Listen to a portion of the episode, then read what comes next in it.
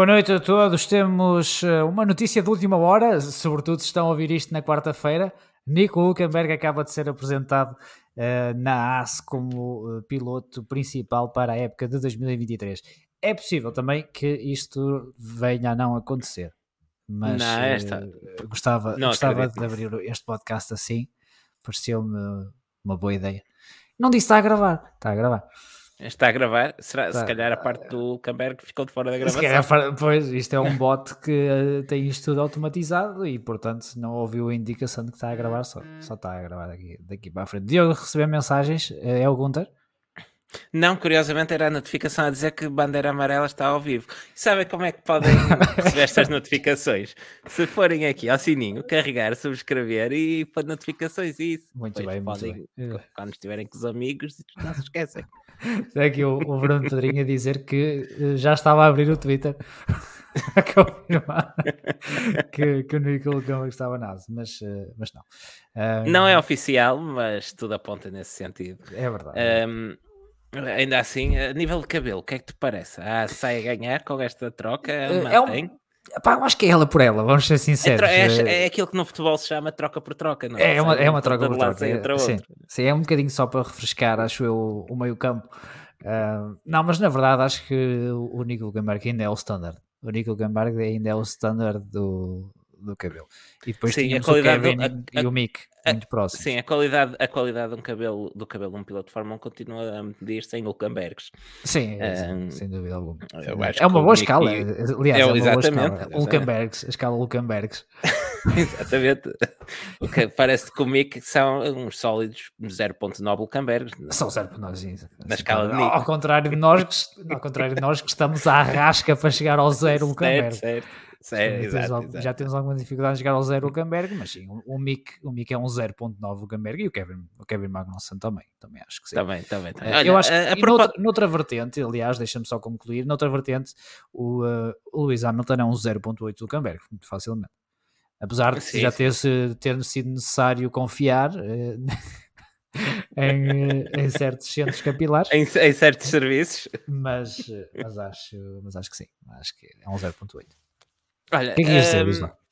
ia dizer que é importante também esta, esta questão que o Rui Monteiro nos deixa aqui, é a propósito da subscrição, que é o sininho ou o badalo. Eu sou favorável ao badalo, eu acho Ah, que as pessoas devia- deviam puxar o badalo. Eu- Sou o melhor, exatamente. Querem seguir a bandeira sim. amarela, puxem o badalo sim. e não percam uma edição em direto. Quem está a ver em podcast pode encostar, convém encostar primeiro o carro, se estiverem a conduzir. Se estiver no escritório, vejam que não está ninguém a olhar, peguem no telemóvel e carreguem, deem no Carreguem em força que- e não percam mais um bandeira amarela. Infelizmente, vamos de férias brevemente, não é verdade? É já para a semana, é o último, não é? Eu Temos que, que abrir, temos que abrir a votação das bandeiras de ouro.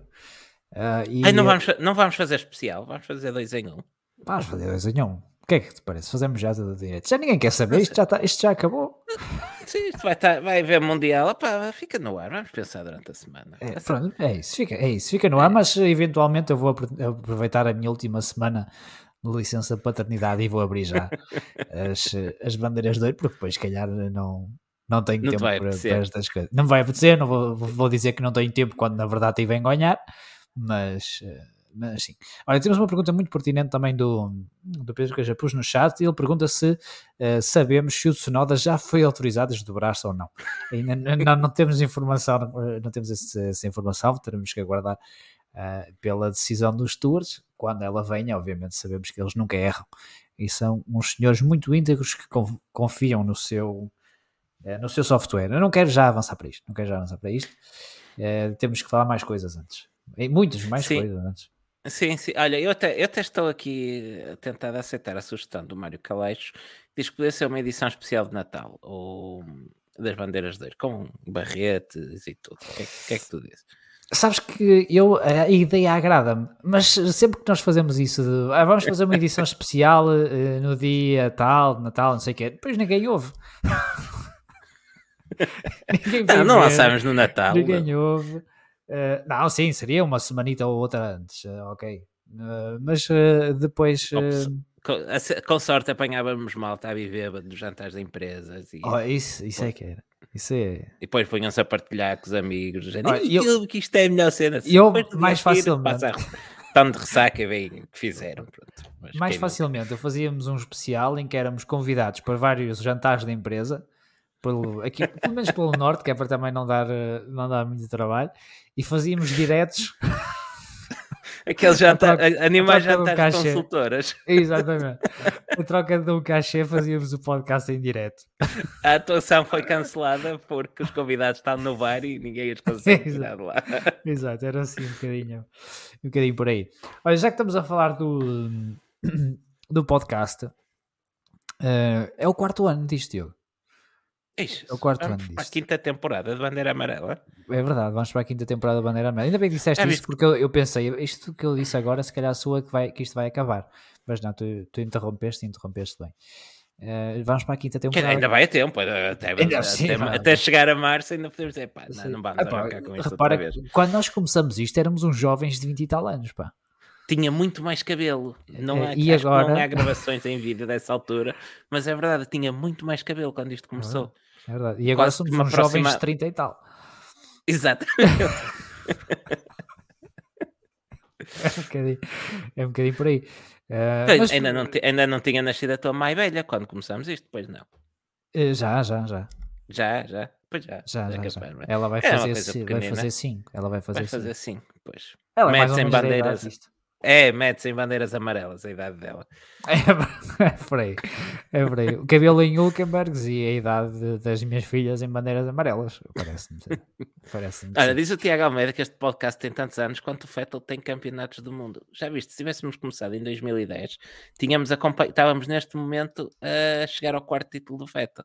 É verdade. E parece, olha, então, eu acho que é um bom número para acabarmos. Retiramos-nos com o veto e fica feito. Ou, va- ou vamos fazer podcasts para a Ferrari. Começamos o direto dispara à terça-feira, não acertámos nas horas. Também, tam- É. também já nos aconteceu, também já nos aconteceu. Também. bandeira vermelha, bandeira vermelha. Ah, mas eu queria falar um bocadinho do, eh, do podcast, eh, não é em jeito de, de despedida, nem coisa que o valha, pelo menos Eu para vou para já. o bar enquanto falas. Isso, abre aí, abre aí o uísque. São quatro anos já de podcast, são quatro anos deste, deste formato que. eh, Já vi que aguardentes com menos anos.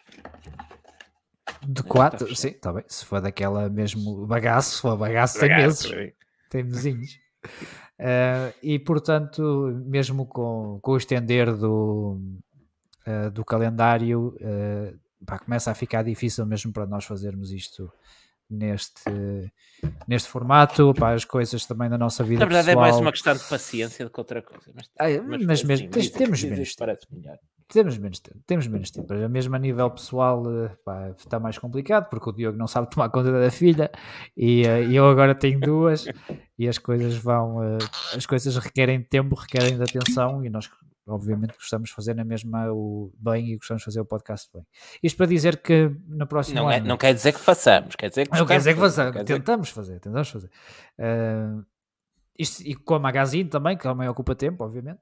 Uh, no próximo ano, portanto, nós vamos mudar, simplesmente vamos mudar o formato e vamos deixar de, de acompanhar o, o calendário da Fórmula 1, ou seja, não vamos ter um podcast a seguir a todos os grandes prémios, não vai ser essa forma que no próximo ano vamos funcionar, vamos funcionar. à partida vai, vamos ter uma a periodicidade fixa de 15 em 15 dias. Uh, e vamos fazer um, um, o podcast dessa forma. Uh, o tema vai estar à volta da Fórmula 1, como é óbvio, daquilo que acontece nos grandes prémios, um bocadinho do que pode acontecer nos bastidores, também de outras categorias, outros assuntos que achamos que possam ser relevantes e que estejam ligados uh, ao, desporto, ao desporto motorizado, uh, mas temos que deixar de fazer isto com todos, os, uh, todos os grandes prémios, porque simplesmente não, pá, não estamos a conseguir, nós, e depois uh, fazemos coisas em cima do joelho, uh, não que isso não vai Vais acontecer na mesma, não, não vai acontecer, mas vamos tentar fazer menos vezes em cima do joelho, essa, é essa a ideia. Também para, para, também eh, para não, satu- não tentar não saturar tanto e dar-nos um bocadinho de margem de, de Hum. manobra para, para tentar outras coisas. Na prática, o que vai acontecer é nós vamos apontar para fazer isto de 15 em 15 dias. Depois, pelo meio, vai haver um Le Mans, vai haver um 500, É vai haver qualquer coisa e vamos acabar a fazer isto quase com a periodici- periodicidade como estamos a fazer agora. Sim. Por isso,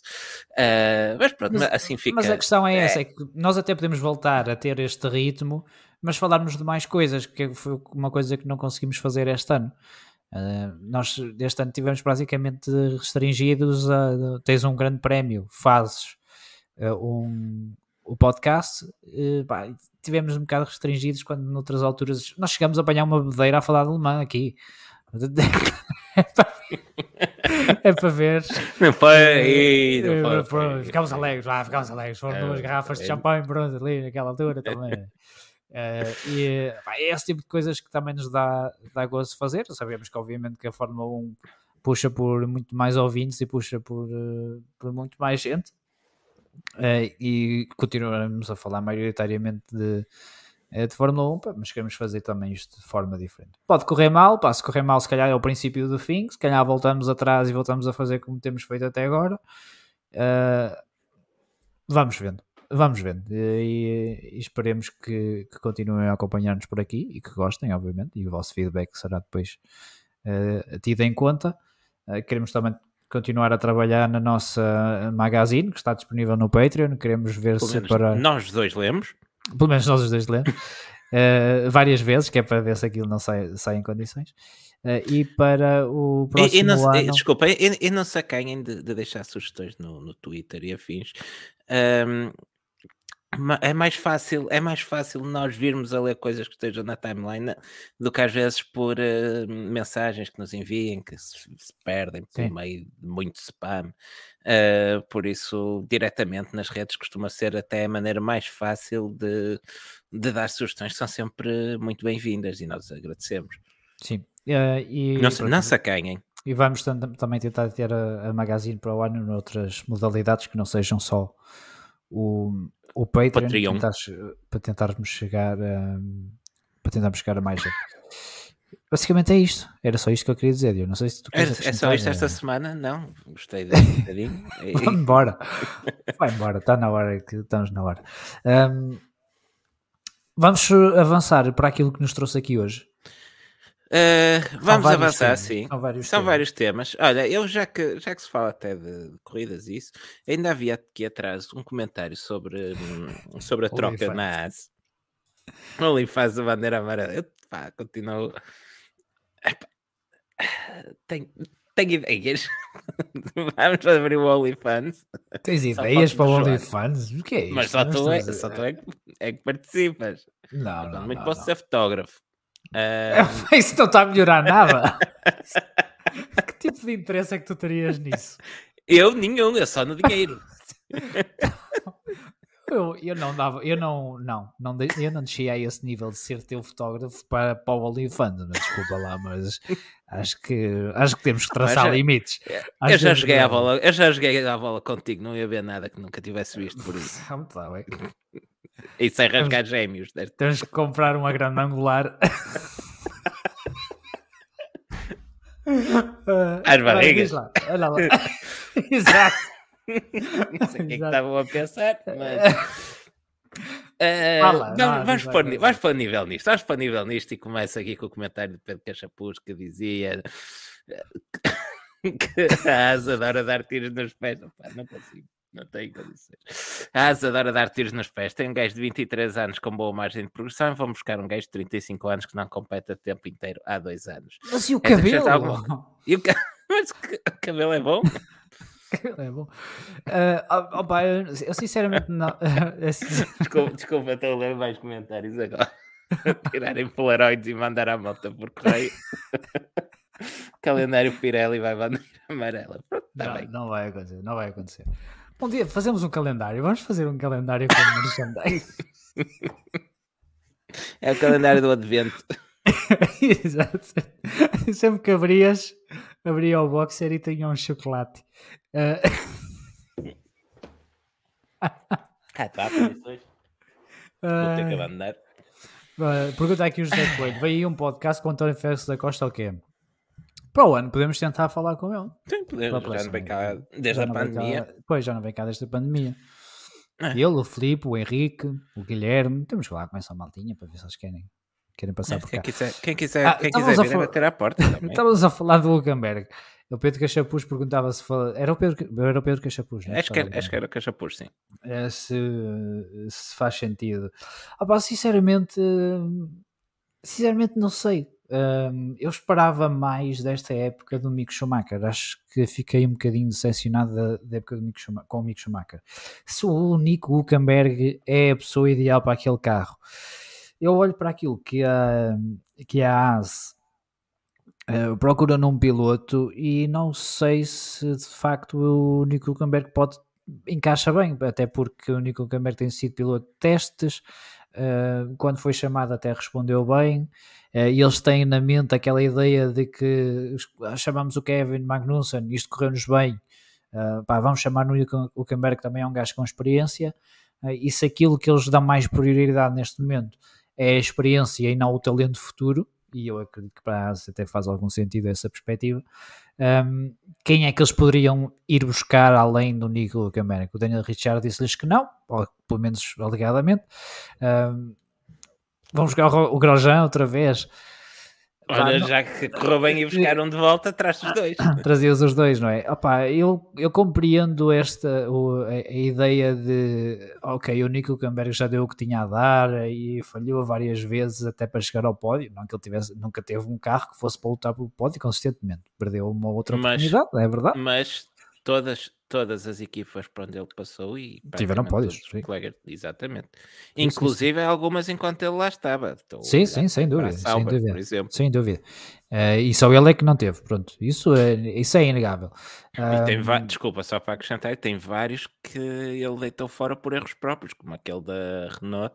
É da Alemanha. Nessa, corrida que não existiu na Alemanha em 2019, salvo erro. Foi esse, essa, essa doeu. Eu acho que esse foi mesmo o único que lhe doeu a sério, porque de facto uh, dependia muito dele chegar àquele pódio e, e ele esbardalhar-se ali não, não lhe ajudou nada a nível moral.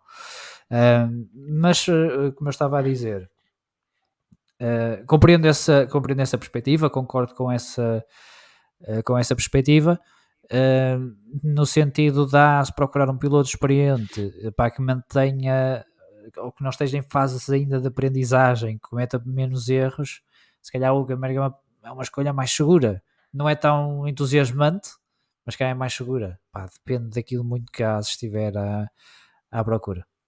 Digo eu, não sei. Não sei se queres assim alguma coisa. É, é, um bocado, é um bocado isso. Eu concordo, tendo a concordar com ambos. Isto é, do ponto de vista de, de gestão de pilotos, se fosse, se calhar, se, para qualquer outra equipa, faria mais sentido de facto manter um piloto sólido como Kevin Magnussen e um piloto jovem e com margem de progressão como o, o, o Mick Schumacher. Porque é verdade que esta época não entusiasmou muito.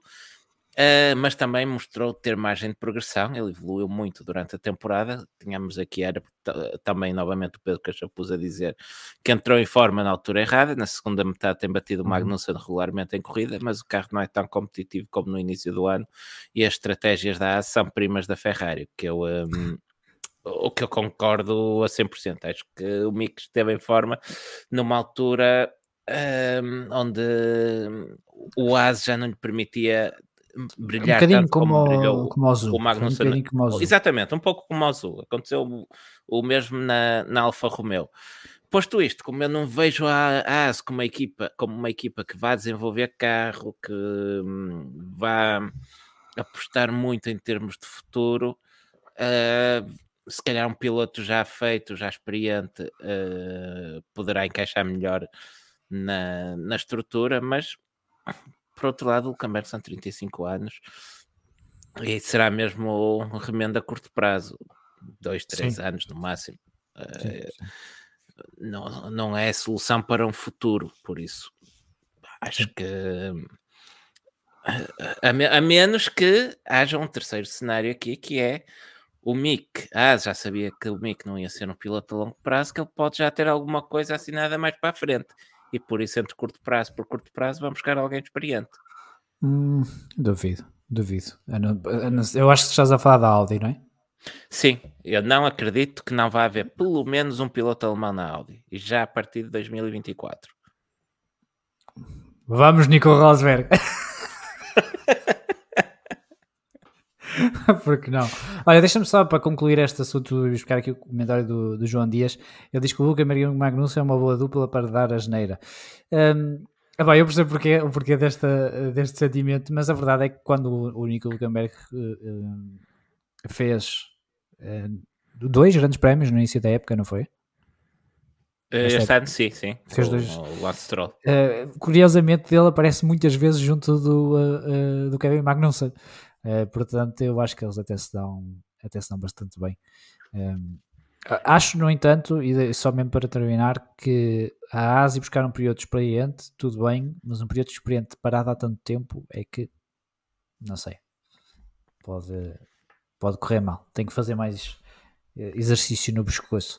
Não, tá bem, estamos aqui a falar como se isso estivesse garantido, não é? Sim, sim. Não sei, não faço, não faço a minha ideia.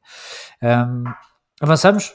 Queres mais dizer alguma coisa sobre este, sobre este tema ou não?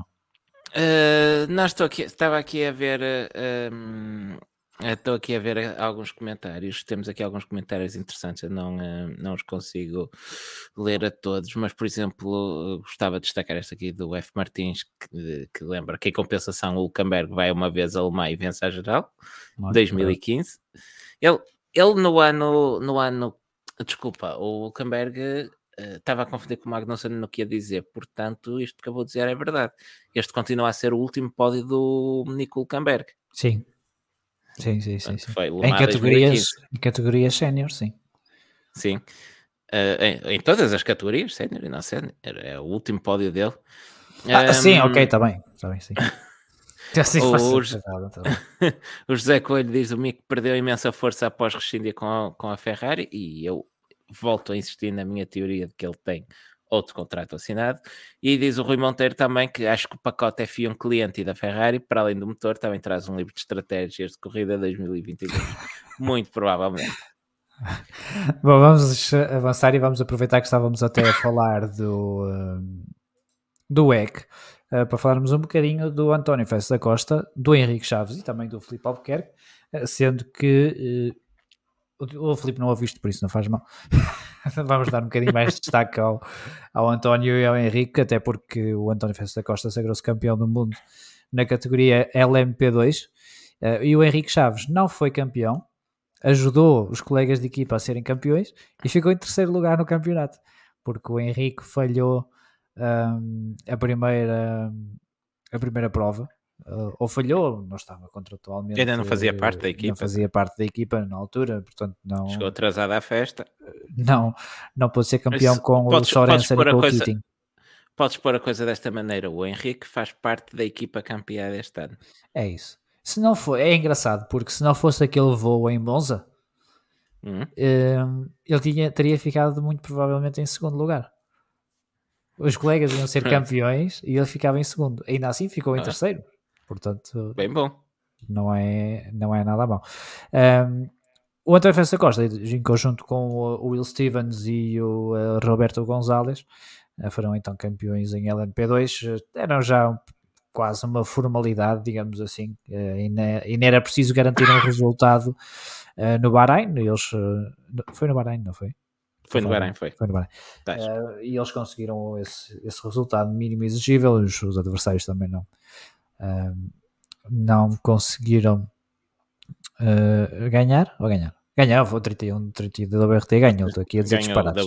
WRT ganhou com Robin Sprint. Portanto, mas eles conseguiram o, o, resultado mínimo exigível para, para ser campeões e, e foram campeões de forma merecida. Tanto o António como o Henrique juntam estas celebrações à vitória nas 24 horas de Le Mans portanto é uma, é uma época fantástica por parte dos dois. O Henrique tem sido, tem sido incrível esta, esta época no meio dos GTs. O, o gajo, quando entra para dentro do carro, é para impor o ritmo na classe, portanto, não há, não há muito mais a dizer. Uh, e o, o António Félix da Costa também, como toda a gente já conhece a sua, a sua velocidade. O Felipe Albuquerque, que este ano teve um bocadinho mais de, de azar, o 22 da United não esteve, não esteve tão competitivo. Uh, e, uh, ele fica e, até, o 22 acaba bem atrás até do, do outro carro da equipa, do, do, do 23, do 23, exatamente.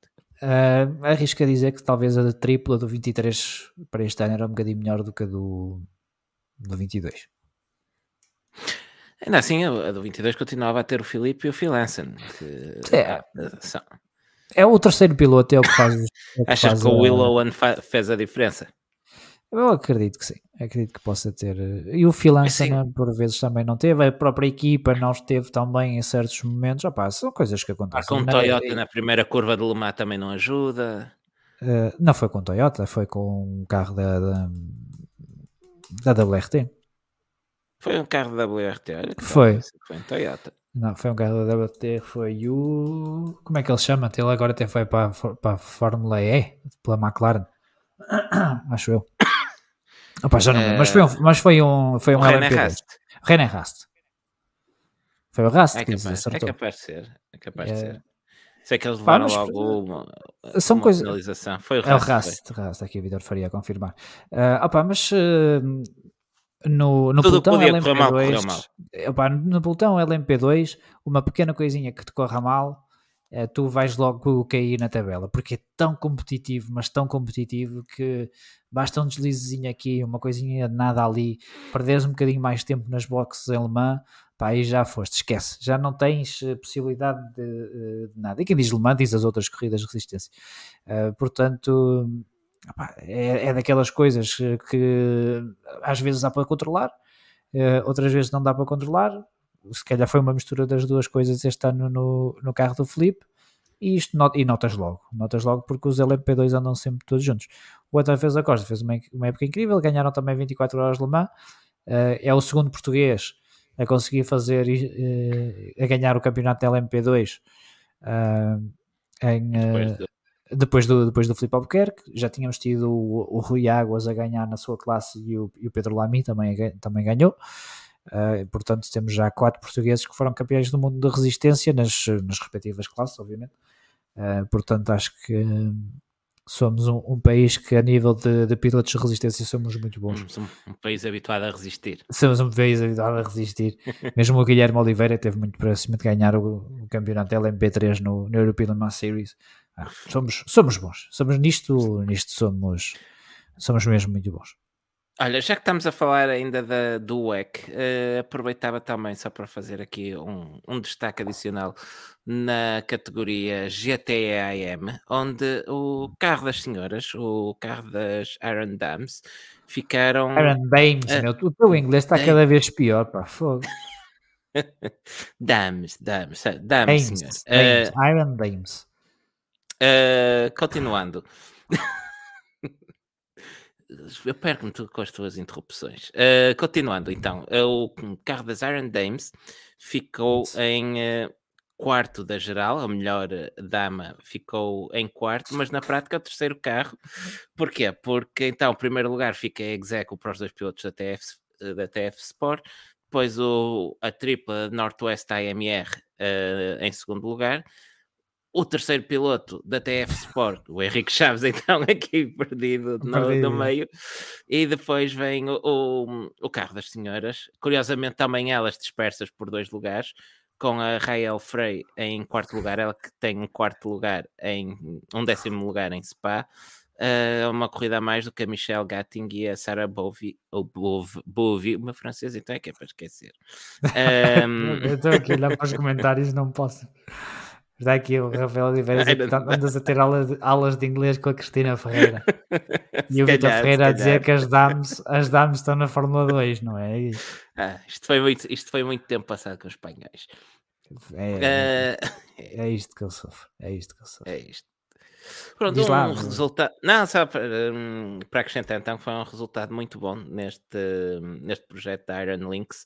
Um, e que se estreou a vencer aqui em Portimão, não no WEC, mas nas European Le Mans Series, elas que uhum. para o ano devem andar mais pelo outro lado do charco, porque uh, Iron Lynx vai fazer parceria com a, com a Lamborghini e a Lamborghini não tem um GTE para correr no WEC no próximo ano. Ainda? Ainda. Ah, pois, ah, pois para o ano é GTE, está bem. Está bem, está bem, está bem. Depois é que passa a GT3, não é? Pois é, só exatamente, Só em para- 2024 é que passa a GT3 e aí sim já podem voltar ao WEC. Apesar que hum, dizem que estão a tentar um acordo provavelmente com a, a- com uma equipa da, co- ligada à Porsche, porque é tudo grupo Volkswagen, para Uhum. tentar alinhar com Porsche, já que os Ferraris vão ter que ficar na garagem. Ah, pois é, pois é. Ah, é só isso que queres dizer. É que normalmente quando falas disto mandas aquela tua picada do não, foram, não foi preciso fazer uma categoria só delas. Ah, olha, acrescentas bem. É, Acrescentei bem, acrescentei bem. É verdade, não precisam, ser, bem. não precisam ser segregadas, que elas resolvem sozinhas. Não, não é preciso andar aqui com, com separações, digamos assim. Hum, olha, vamos falar um bocadinho do Grande Prémio do Brasil. Vamos avançar para o Grande Prémio do Brasil. Siga para o Grande Prémio do Brasil. Ora, portanto, vamos começar. hum, ou quero começar por uh, Kevin Magnussen. Espera aí, Então. espera aí. Tem aqui o André Almeida a dizer que ao ligar a transmissão foi-lhe direcionado um anúncio de um SUV. Oh André, não nos venhas culpar a nós. Isso são coisas Tem que a tu ver com as andas a ver. pesquisas, Isso exato. tem a ver com as tuas pesquisas. Não venhas, não venhas para aqui eh, agora a tirar-nos eh, lama para cima. Isso não é, isso não é, não é problema nosso. Andas a pesquisar eh, SUVs. Aposto que no teu Ah, é. historial está lá aquele site da Mazda só para SUVs ou coisas assim de género. Portanto, queremos só limpar aqui as mãos deste, deste pequeno incidente. Não temos nada a ver com isto. Ah, Olha, antes de, antes de, de avançarmos então de vez para o Grande Prémio do Brasil, deixa-me ler ainda este comentário do F. Martins que, que diz: só de pensar que o Filipe Albuquerque não estará em Lemar para discutir a prova geral com, com o Hipercar contra o António, entre outros, alguém que meta juízo nos nipónicos, se faz favor. Epá, até dói, de facto, saber que a Honda, via a Acura, tem um carro prontíssimo para discutir a geral em Le Mans e vai ser o único, o único construtor LMDH que não vai. Epá, eu nem quero falar porque, porque revolta-me, na verdade revolta-me. É um, é um desperdício de oportunidade por parte da Acura. Porque se há, se há altura ou se há um momento em que tudo pode correr mal, mas alguém pode ser beneficiado, é, é exatamente no primeiro ano destes regulamentos. É certo que tens o Toyota que já tem, já tem milhares de quilómetros feitos. Epá, mas, Mas também é- será mas é teoricamente o mesmo competitivo, tanto que a Toyota Pois, vai é lançar isso. uma versão Evo do, do hipercar do, deles, sim, sim, sim. do GR010, exatamente. pá, eh, é uma, eu acho que é uma oportunidade que seria tão fácil da Acura dizer, ok, bora lá. Nem que seja só, nem que seja só este ano, bora. Nem que o metam na mão de um privado. É isso. E eh, como a Wayne Taylor, por exemplo, ou como a Meia Shank, uma coisa assim do género. Eh, e é um e parece-me um desperdício tão grande eh, de talento. Já viste a equipa que a Wayne Taylor tem para as 24 horas de Daytona? Já, já. É o É Felipe ganhar Albuquerque, o Felipe Albuquerque, o Ricky Taylor, o, uh, o Louis de Latras e o Brendan Hartley. Epá, isto, é um, isto é um quarteto incrível. Mesmo que o Brendan, o Brendan Hartley, obviamente, estará com a Toyota, acredito eu. Ficar com os outros Sim. três, ficar com os outros três é uma tripla para tentar ganhar. Sim, sim, sim. Não é? nada a dizer. Vá, É só, é só meter o, o carro no barco e, e aparecer alemão no dia. não? É isso. Pá, não percebo. Olha o André Almeida a dizer, era de facto da Mazda. Pá, eu disse à sorte. Juro que disse à sorte, ok. Juro que disse à sorte. Bom, vamos lá então à- ao Grande Prémio do Brasil. Eu quero começar por. eh, quero começar pelo Kevin Magnussen, o, o autor da pole position que saiu do oitavo lugar para o Grande Prémio do Brasil. Um, é assim, sabemos todos quais foram as circunstâncias e porque é que o Kevin Magnussen eh, se ficou com a pole position, teve sorte uh, no meio, o azar do, do George Russell teve sorte do Kevin Magnussen, depois começou a chover mais ninguém teve uh, a possibilidade de melhorar os seus tempos, mas a verdade é que de todos os que marcaram tempo antes bandeira, da bandeira vermelha, o Kevin foi mais rápido e portanto tem que se lhe tirar o chapéu, porque não é propriamente fácil ser o mais rápido, seja em que circunstância for, quando andas de asa. Uh, sobretudo, sobretudo quando é de asa, quando é um carro que não, não tem atualizações desde de 2013. Uh, portanto, a, a Fórmula 1 vive também um bocadinho destes, destes momentos e, e foi, e foi mesmo muito bom ver a alegria do, uh, do Kevin Magnussen quando, quando se começa a perceber que ia dar para, para a pole position. Foi pena não ser mesmo para um grande prémio ter sido só para, para a sprint. Oficial, oficialmente ele é o autor da pole ah, position no grande prémio, não é? Está bem, ok, tudo bem. Uh, pá, mas foi, foi um momento muito bom, um dos melhores, um dos melhores, se não o melhor momento do, do fim de semana e um dos melhores momentos da época, sem dúvida. O Kevin Magnussen sacar uma pole position de Diaz uh, e a alegria da equipa do Gunther e, e tudo mais. Bah, espetacular. Gostei mesmo, gostei mesmo muito. Para mim pode começar a chover assim em momentos estranhos e com o Russell a fazer peões na areia. Isso, isso não é a teoria do, do Bernie de ligar os aspersores quando for mais conveniente? Eu sempre soube que o gajo era um gênio. Incompreendido. Exceto quando toca a avaliar líderes políticos mundiais. É? Exceto várias coisas. Exceto várias coisas. é, daquele, é daqueles que metes um asterisco e depois tens uma lista assim sim, contraindicações. Sim, sim, sim. Então, tu escreves o nome dele e depois vem vários, são várias linhas, porque é o 1, o 2, o 3, o 4, o 5 e cada um é uma nota. Fica assim em, uh, uh, em exponencial e depois tens que ver. As notas. Um, bah, e depois, depois tivemos a sprint em que o, o, Kevin obviamente não teve como agarrar ninguém e, uh, e a acabou por cair para, para o oitavo, oitavo. Sim. Mas foi boa, a sprint foi uma boa corrida. Vamos ser sinceros. Olha, ainda não vi. Estive em ainda viagem e ainda não, ainda não consegui ver. Estou a falar aqui um ainda... da sprint. Então fala, conta-me conta é... o que eh, aconteceu. Opa, foi, uma, foi, de facto uma, foi de facto uma boa sprint, uh, mas uh, depois, obviamente, que o, todo o potencial que tu tinhas daquela grelha foi aproveitado na sprint e depois já não pode ser aproveitado no Grande Prémio, não é? Porque aquilo baralha, é dado novo, é aquilo ordenas os carros todos outra vez e depois no Grande Prémio já tens os carros todos ordenados, de tal forma que tinhas o Kevin Magnussen, por exemplo, em oitavo, tinhas o Lando Norris a sair, acho que era de de quarto ou uma coisa assim do género. E, hum, e depois, no grande, no, mesmo no Grande Prémio, já tinhas os seis do costume lá à frente, tirando o Carlos Sainz, que pronto, foi, eh, foi penalizado por causa do, do motor. Um, é o que eu digo, foi uma boa sprint, eh, mas uh, fiquei com aquela sensação de que se calhar tinha dado mais ao Grande Prémio aquelas circunstâncias da grelha que tínhamos.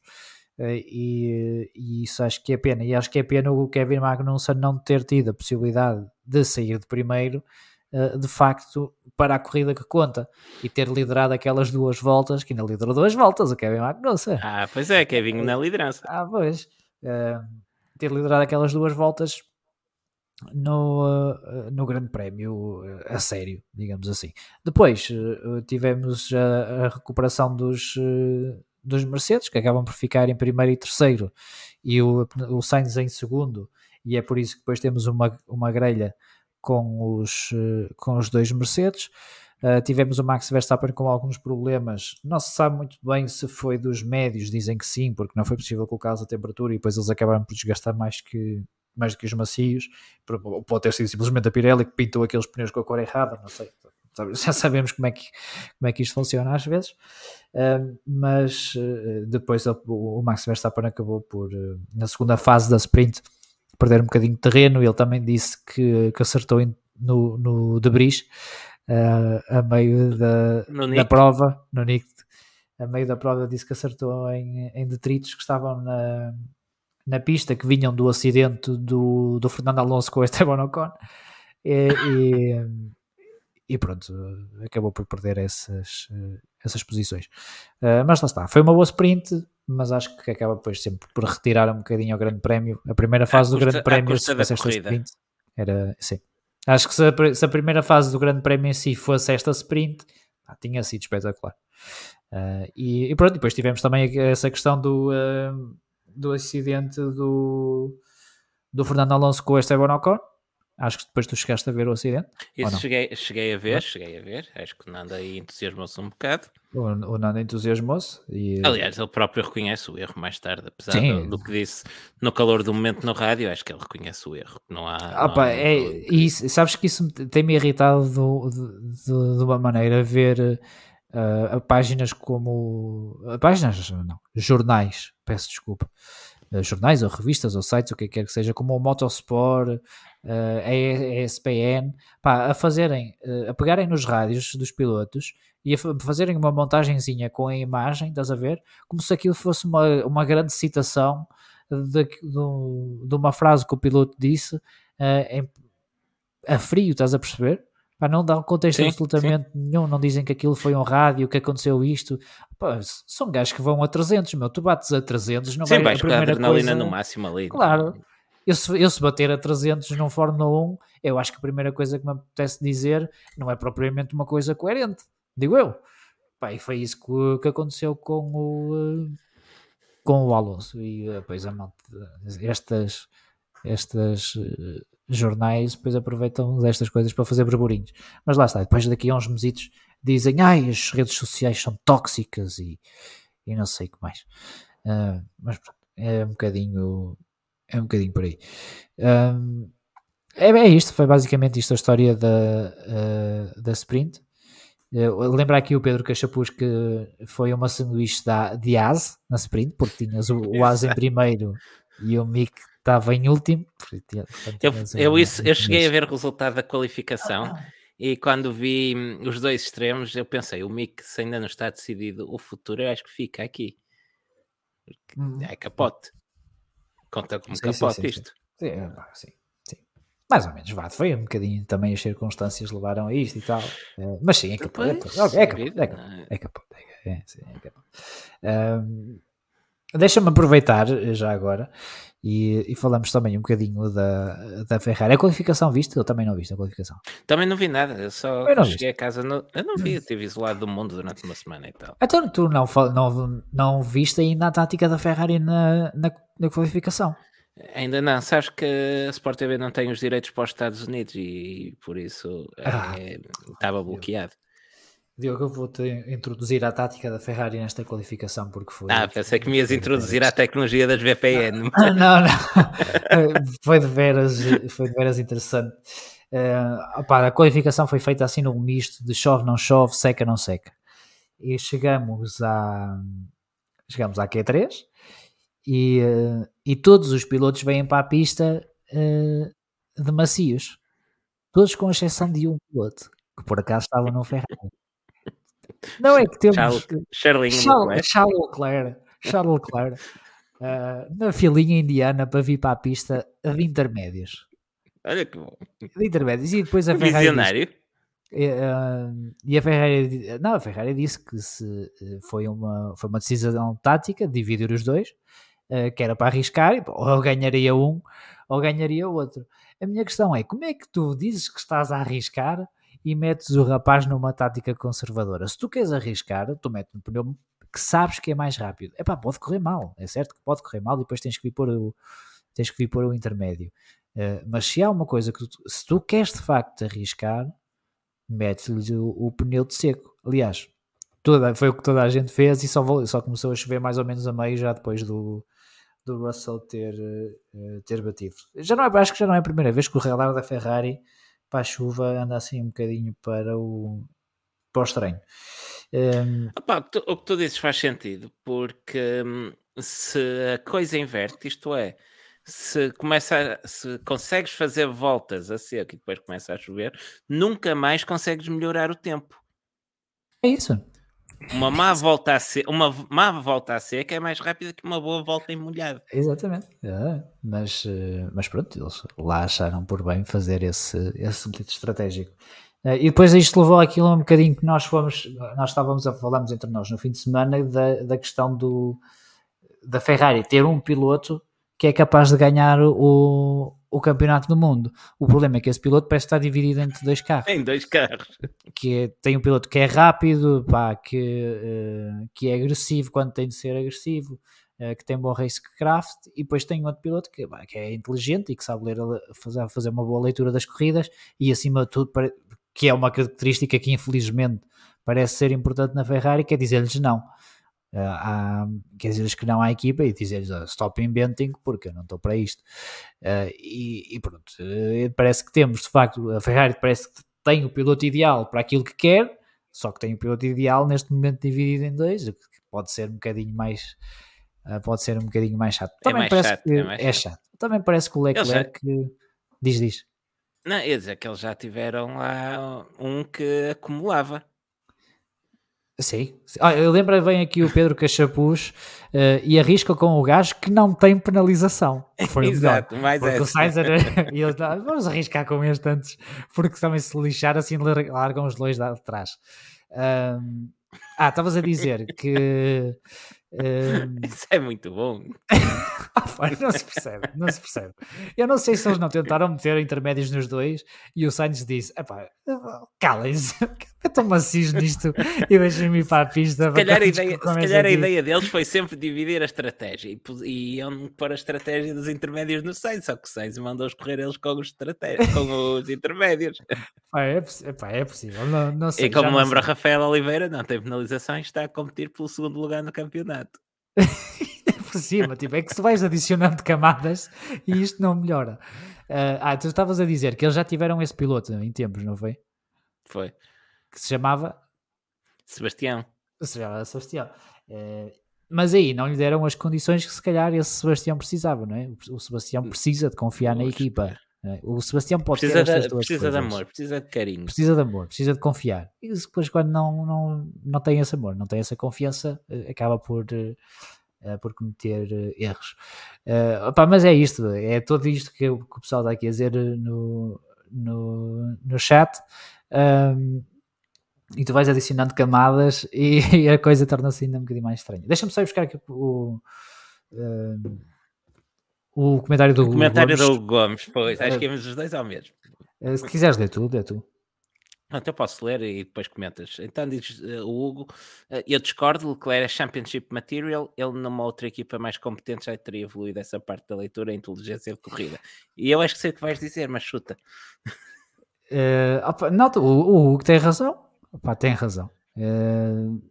o, o Leclerc, ao contrário, se calhar, do Sainz, precisa de, de saber que a informação que lhe está a ser dada que, que é fidedigna. Pá, e ele, ele trabalhou sempre muito perto da Ferrari desde o seu início da carreira, pá, está habituado a se calhar àquela, uh, aquela mentalidade, não sei. E uh, se calhar tens dificuldade, tem mais dificuldade em fazer essa, essa leitura, mas eu, eu concordo plenamente que o Leclerc vai, se não é já, vai ser uh, Championship Material, isso não tenho, não tenho dúvida, os outros mais rápidos da grande. Eu queria, eu queria acrescentar que concordo 100% em termos de andamento, o Leclerc é, é Championship Material. Agora, a, a, questão está aqui neste, nesta segunda parte da frase do Hugo. Ele, numa outra equipa mais competente, já teria evoluído essa parte da leitura e inteligência de corrida, e por isso é que falávamos em o, a, o piloto que a Ferrari precisa, porque o problema pois. é precisamente ele estar na Ferrari e não sei se é o melhor sítio para evoluir essas, essas características, porque Uh, o chamado kit de unhas o rapaz tem, e acho que ninguém põe isso em causa e já o mostrou. É isso.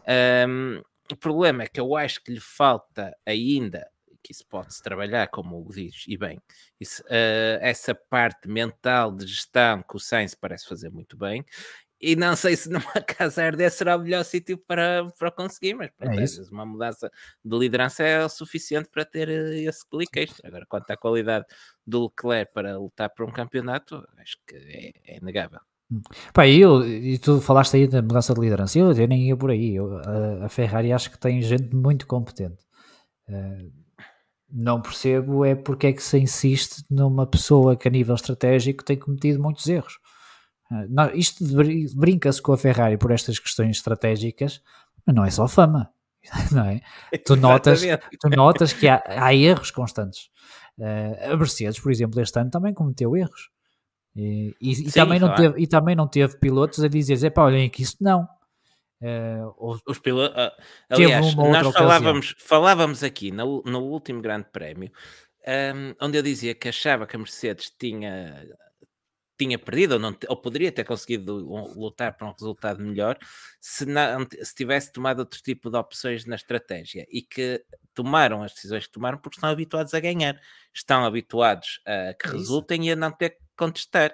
E, e, e, esta semana lá voltaram ao que estavam habituados, ganharam e ninguém contestou, e, e é isso. Pode, vai haver um dia em que não tomam a decisão correta, vai haver um dia em que não é a decisão que precisavam, mas os pilotos sabem que esse dia é exceção, não é regra, e sabem que podem É confiar no que lhes estão a dizer no rádio. É isso. É, E, e depois adicionas a isto o algo que me parece já uma falta de motivação do Leclerc, do Leclerc nesta fase final. Desde que perdeu o campeonato, parece uma sombra de si mesmo. Sim, sim, sim. sim. Eu, pá, eu compreendo. isto- há muita, muita parte da performance de um piloto, não é só talento, é muito. É preciso estar na- eh, nas condições anímicas certas para se lutar por vitórias, seja em corrida, seja pelo campeonato. Opá, o gajo levou muita pancada este ano, e acontece, tem que crescer com isso e se calhar para o ano.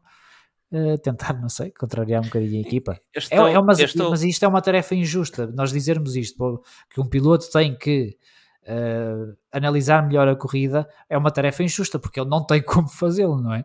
E ele tem, está sempre dependente daquilo que lhe dizem.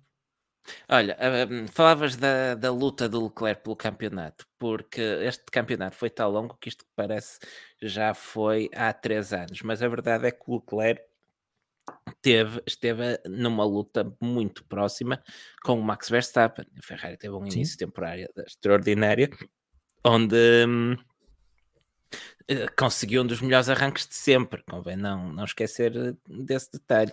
E, hum, por exemplo, pontos, e vamos falar disso mais à frente, que, que Max Verstappen não ganhou no Mónaco, por exemplo, uma corrida ao acaso, hum, podiam fazer toda a diferença, a diferença perante a perspectiva do campeonato naquele momento. E já íamos no Mónaco, não foi na primeira nem na segunda corrida. Hum, depois há um descalabro da, da Ferrari, não é só a perda de perder uma corrida ou outra, é, aquilo entra por, por ali abaixo e acaba a Ferrari a lutar com a Mercedes pelo segundo lugar e a Red Bull no campeonato completamente à parte Sim. e o Verstappen a bater todos os recordes que parecia impensável nas primeiras corridas do ano. Um, aliás, para a, próxima, para a próxima revista de bandeira amarela, até estou a preparar um artigo precisamente a olhar para a evolução dessas, dessas pontuações e a ver aquilo que era um fosse negativo para, para o Verstappen, como se transforma num fosso gigantesco positivo. Sim. Aliás, Sim, é dá para fazer uma análise interessante este ano, comparando Fórmula 1, MotoGP e WRC, porque tens três cenários distintos. É, O da Fórmula 1 e o do MotoGP até são semelhantes. Uma, uma recuperação depois de um início muito grande, embora a queda do Quartararo não tenha sido tão acentuada como a da Ferrari, tanto que tiveste título até à última corrida. No Uhum. WRC, um domínio grande do, do Calero Vampera e este domínio inicial da Ferrari na Fórmula 1 que inverteu e veio por aí abaixo completamente para terminar num domínio da, da Red Bull. Da Red Bull, é, é isso. Olha, deixa-me só ir buscar aqui o comentário do, do Hugo Gomes. Eh, Isto é um, um tema que, que, por acaso nós estávamos a falar antes e decidimos não, não incluir, não incluir o no, no episódio, mas eh, já que o, que o está aqui a falar, Já que explicamos trazem porque, à conversa, mas explicamos porque é que não, não queríamos eh, falar do, eh, do assunto. Nós também vimos este, este rumor de, de uma possível saída do Binotto e com eh, possíveis substitutos, sendo o Vassar, o Lohan Mikis e o André Seidel, estando entre, entre esses nomes. Um, e nós decidimos, ouvimos a notícia no Auto Web 2 e decidimos não colocar porque falava na notícia de que uh, os rumores se, haviam uh, adensado porque o, o, o Binotto não tinha ido ao Grande Prémio do Brasil esse tipo de coisas. E nós sabemos que a Ferrari tem esse plano de que o Binotto não vai a todos os grandes prémios, até por causa da componente muito técnica do, do Binotto. Onde ele é francamente bom. Onde ele é francamente é muito bom mesmo. Eu acho um desperdício ter o Binotto no team principal, porque ele por causa disso. É, um, é um excelente líder técnico, mas isso e, é uma parte. E, e, portanto ele muitas vezes fica na fábrica a ajudar nesse uh, desenvolvimento técnico e como não para além disto parecia não haver mais nenhum fundamento sólido nós dissemos opa não não vamos falar disto porque não sim não falavam em mal-estar entre os pilotos e contestação é, é, são daquelas isso, é dia, isso é o dia a dia da Ferrari isso, não é? Opa, nem dia a dia todas as equipas opa, olha este grande prémio estamos todos mal dispostos pá, perdemos pontos para, para o principal rival uh, estamos aqui todos mal dispostos vou mandar aqui este uh, passear etc ah, Tava, a Ferrari estava mal disposta neste fim de semana, pá, acredito que sim. Então vê a Mercedes a fazer uma, uma dobradinha, a aproximar-se uh, de forma importante no, no campeonato de construtores, quando se calhar podiam estar a pensar que o segundo lugar pelo menos era garantido, pá, eu também estaria mal disposto. E, e como o chefe não está lá, eu até dizia, pá, este Binotto, meu, vem, não vem quando um gajo é preciso e não sei o quê. Pá, acho que Já são, agora dizer que o, o Binotto vai ter de estar em Abu Dhabi porque há reunião de, com os responsáveis das equipas. Pronto. Ah, portanto, acho que para já não, não me parece haver, eh, haver grande fundamento. É a Ferrari, por isso também não descarto, obviamente. Uh, mas sinceramente, não acho que o Binotto seja o problema. Pode ser que depois a gestão que o Binotto faz em tentar manter certas pessoas que esteja a criar, e essas pessoas sim que, criam, que estejam a criar algum problema. Bem, eu vou dizer que para mim já tinha mandado o Inaki Rueda embora. mas uh, uh, já tinhas trocado mas, Rueda. Já tinha trocado a Rueda. Uh, mas por, pelo, eu, pelo menos eu acho que o Birante não é não é problema. Sabes que o Inaki tem um pinchaço? Consigo ficar nisto a noite toda então, então vamos avançar.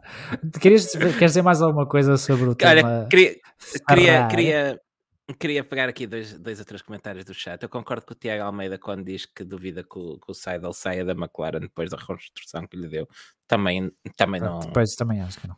Também acho que o Seidel está de pedra e cal na McLaren, tem, tem poder, tem uma boa equipa, por isso não, também não, não concordo. Diz o Rafael Oliveira também, o que não falta este fim de semana são rumores, na verdade. E isso acontece, quanto a mim, porque não há muitas notícias, na verdade, não há assim tanto. e há quem viva disto e tenha que alimentar a máquina. Mas... É, acho que é um bocadinho por aí. Eu acho, acho que é um bocadinho por aí. E, e por fim, antes de avançar, eu queria até, até te convidava a destacar este comentário do André Almeida que diz que a, a Mercedes tem tantas dobradinhas quanto a Ferrari nesta temporada. É... Ah, é? A Ferrari também só tem uma? Só. Sim, é se, não me engano, foi em Sil se não me engano, foi em Silverstone. Nem me lembro da dobradinha. Pô, o calendário é tão grande que eu já não me lembro de metade das corridas. Às vezes, às vezes há pessoa. Opa, é, no, quando estamos no, no Twitter e, e comentamos alguma coisa. É, e, não, em Silverstone não foi. Terá sido no início do ano. Comentamos. Vou, vou ver. Vai, vai para pronto. Comentamos alguma vai coisa no, no, Twitter de um assunto qualquer ou de uma circunstância de corrida e, uh, e uh, às vezes o pessoal uh, responde-nos, ah, então e quando foi aqui? E acho muito bem que, que, façam essa, essa comparação, mas muitas das vezes, quando, quando fazem esse tipo de, de resposta, eu penso, isto foi este ano? isto foi tudo. Eu já não me lembro disto, eu não tenho, não tenho capacidade não tenho capacidade para responder a isto. Miami? Não, desculpa. Não, Miami foi, estava a olhar para a qualificação. Ainda não, ah, ainda não chegamos oh, lá. Porra. Vamos, vamos precisar do chat. Vamos precisar do chat, porque tu, tu não consegues fazer Eu estava a contar que alguém já tivesse respondido a esta altura. Então, o André Almeida é que lançou a farpa, ele é que devia saber. Mas eu respondo. No, no Bahrein, meu. Logo no Bahrein, a abrir, exatamente. Está aqui, Almeida. Pois foi que até tá. foi, nós estivemos a falar, porque foi o bote. Exatamente. Estás a ver? Isto já foi há tanto tempo. Nós tínhamos o bote ligado para a Ferrari. Lembras-te disso? Eu lembro-me, estou-me a lembrar é agora. É verdade, é verdade, é verdade. Tínhamos foi no Bahrein, sim, senhor. Tínhamos o bote ligado e posso confirmar que foi só uma mesmo, que depois não vai aparecer Pronto, mais nenhuma.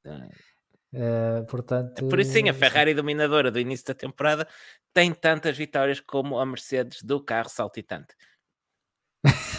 é isso. Uh, é, a, Ferrari, a Ferrari também saltava. A Ferrari, a, Ferrari também saltava. Calma, a Ferrari também sim, saltava. Sim, sim, Vamos estar agora aqui armados ao, aos cucos. Uh, posso avançar para o próximo tema? Siga, que isto vai longo. Queres falar de Max Verstappen e Lewis Hamilton? Podemos falar de Max Verstappen e de, e de Lewis Hamilton, mas agora comentamos incidentes de corrida.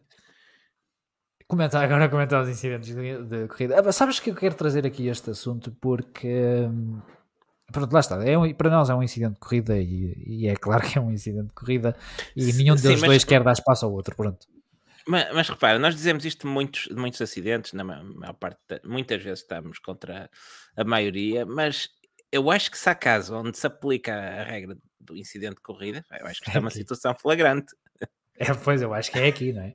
Eu acho que é aqui. Sim, sim, sim. Acho que são dois pilotos a lutar lado a lado. Há um ligeiro toque entre eles. Um está encostado ao limite da pista, o outro também não precisa de abrir a porta.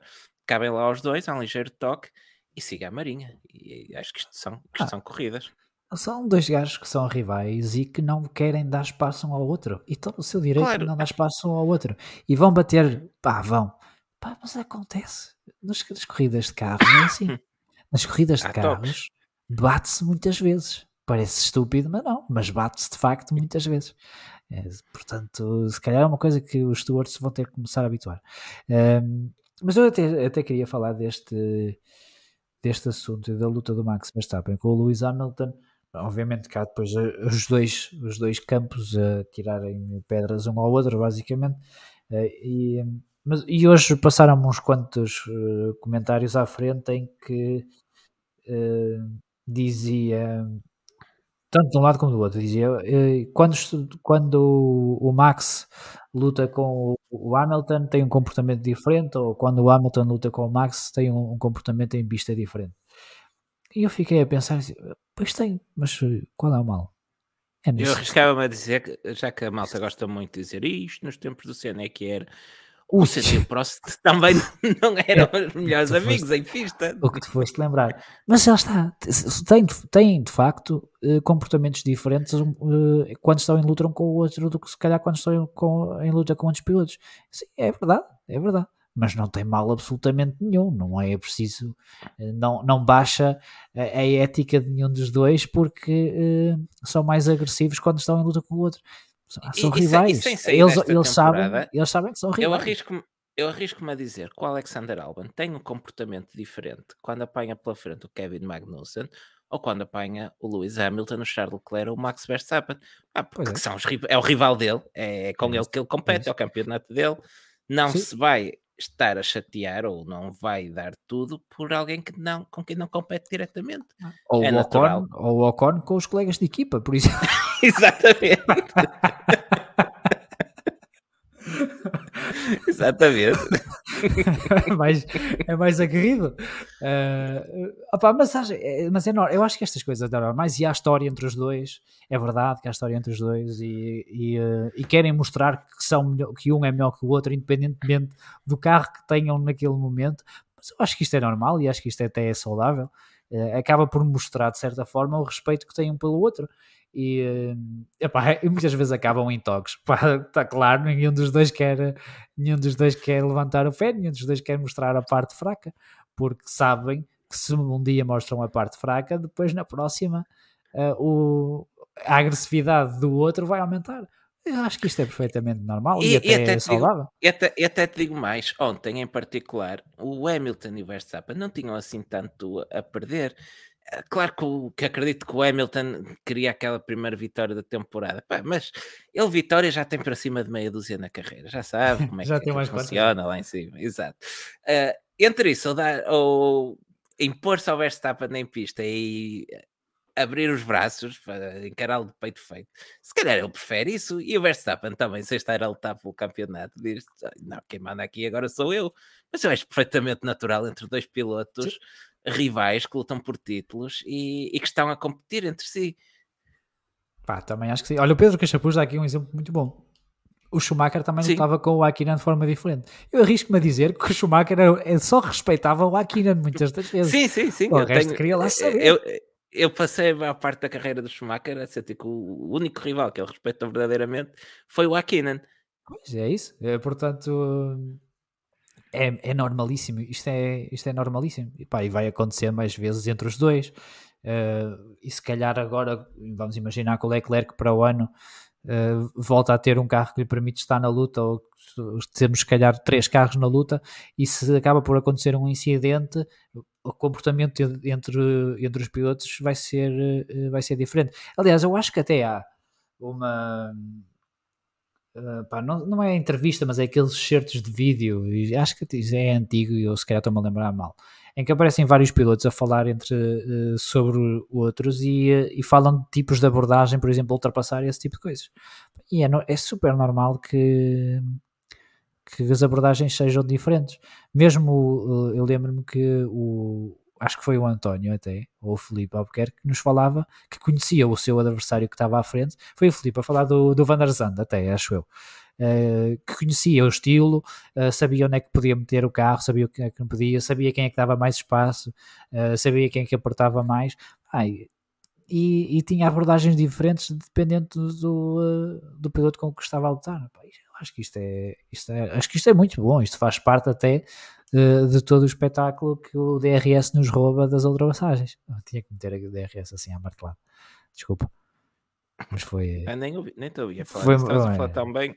Foi mais forte do, foi mais forte do que eu. Portanto, não, era só isto. Era para dizer que de facto é um incidente de corrida e que sim, que de facto têm abordagens diferentes quando estão ao pé um do outro, uh, mas que isso é perfeitamente normal e até se, e até se recomenda. Queres continuar a falar das flechas de prata ou queres fazer mais uma coisa? Podemos falar para dizer que Continuar? Quer dizer, seguir, seguir para as flechas. Seguimos, seguimos para as, seguimos flechas, para as flechas, para as flechas de prata. Vou-te passar pois a é, palavra. É, pronto, Achas que voltaram há... de vez? Acho que sim.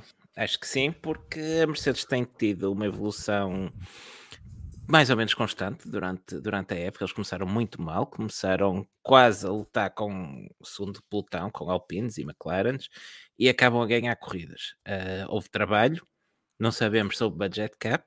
Uh, já que é para meter carvão, mete-se carvão para aqui. Já, não, já está a acabar, ninguém ouve já. Já está a acabar, já ninguém ouve, já ninguém ouve. Não, mas fora de brincadeiras. Uh, Nota-se que houve muito trabalho da, da, Mercedes, sacrificaram assumidamente várias corridas para fazer uh, testes e Hamilton foi talvez o mais sacrificado até. Um, e, uh, e colheram os frutos, conseguiram ter um carro já ganhador este ano. Do que vi como disse, não consegui acompanhar sexta e sábado, mas daquilo que fui lendo e os resumos que fui apanhando, parece-me que foram sempre o carro mais competitivo durante todo o fim de semana e hum, faz lembrar um pouco 2020, onde tiveste um domínio muito grande da Mercedes durante a época, mas a Red Bull vai ganhando terreno e chega ao final do ano a ganhar eh, em Abu Dhabi e, um, e competitiva para o próximo ano.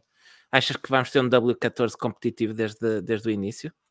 É, eu não sei, sabes porquê? Porque eles dizem que vão mudar o, um, o conceito do carro agora que ele está a funcionar. Agora que ele está a funcionar. Será agora que isso que... não era bluff do Toto? Uh, opa, isso, não sei. Mas... Uh, estava aqui a rir-me porque tinha aqui uma gralha no, no, no assunto que estamos a falar agora aqui no título e a malta estava no chat a dizer que tanto trabalho para escrever mal flechas. Um, fecklers, fecklers era, era as, flecas, as flecas de prata. um, uh, não sei, olha, isso, sinceramente. Isso, isso, é quando neva assim, levezinho. Né? É, é, é isso. Uh, sinceramente, não sei se, se é o, o W13 que começa, ou a equipa começa a percebê-lo melhor.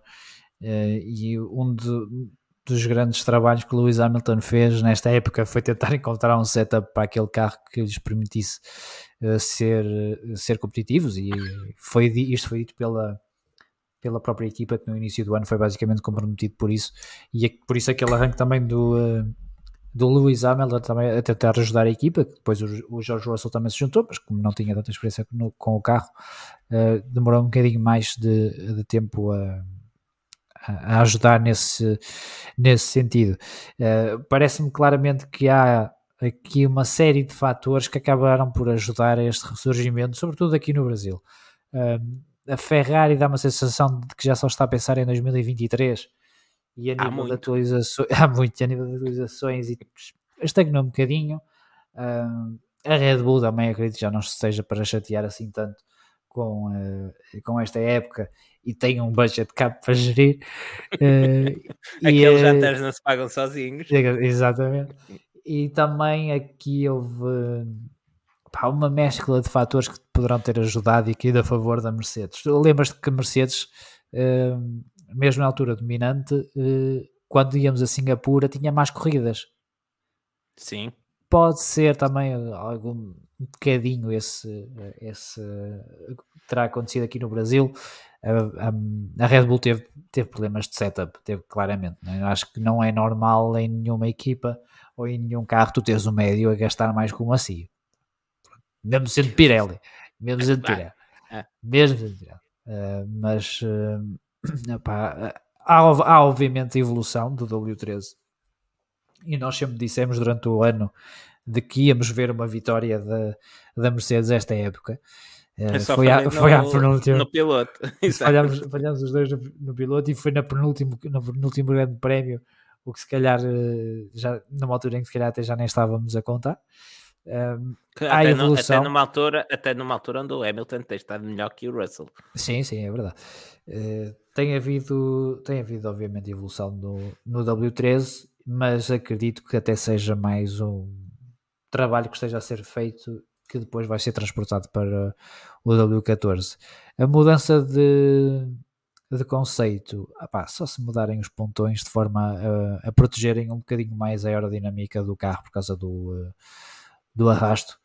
Uh, e, ou então vão buscar os pontões que tinham em Barcelona e está feito e, uh, e siga a Marinha, porque os pontões de Barcelona. Ah, do primeiro teste.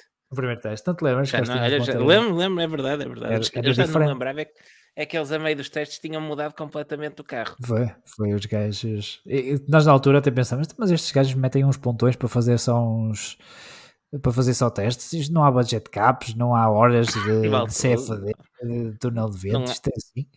Não há camarão na, na box da Mercedes. Pois, ali... Não, ah, sabes, os gajos são da Alemanha, é só salsicha e pão.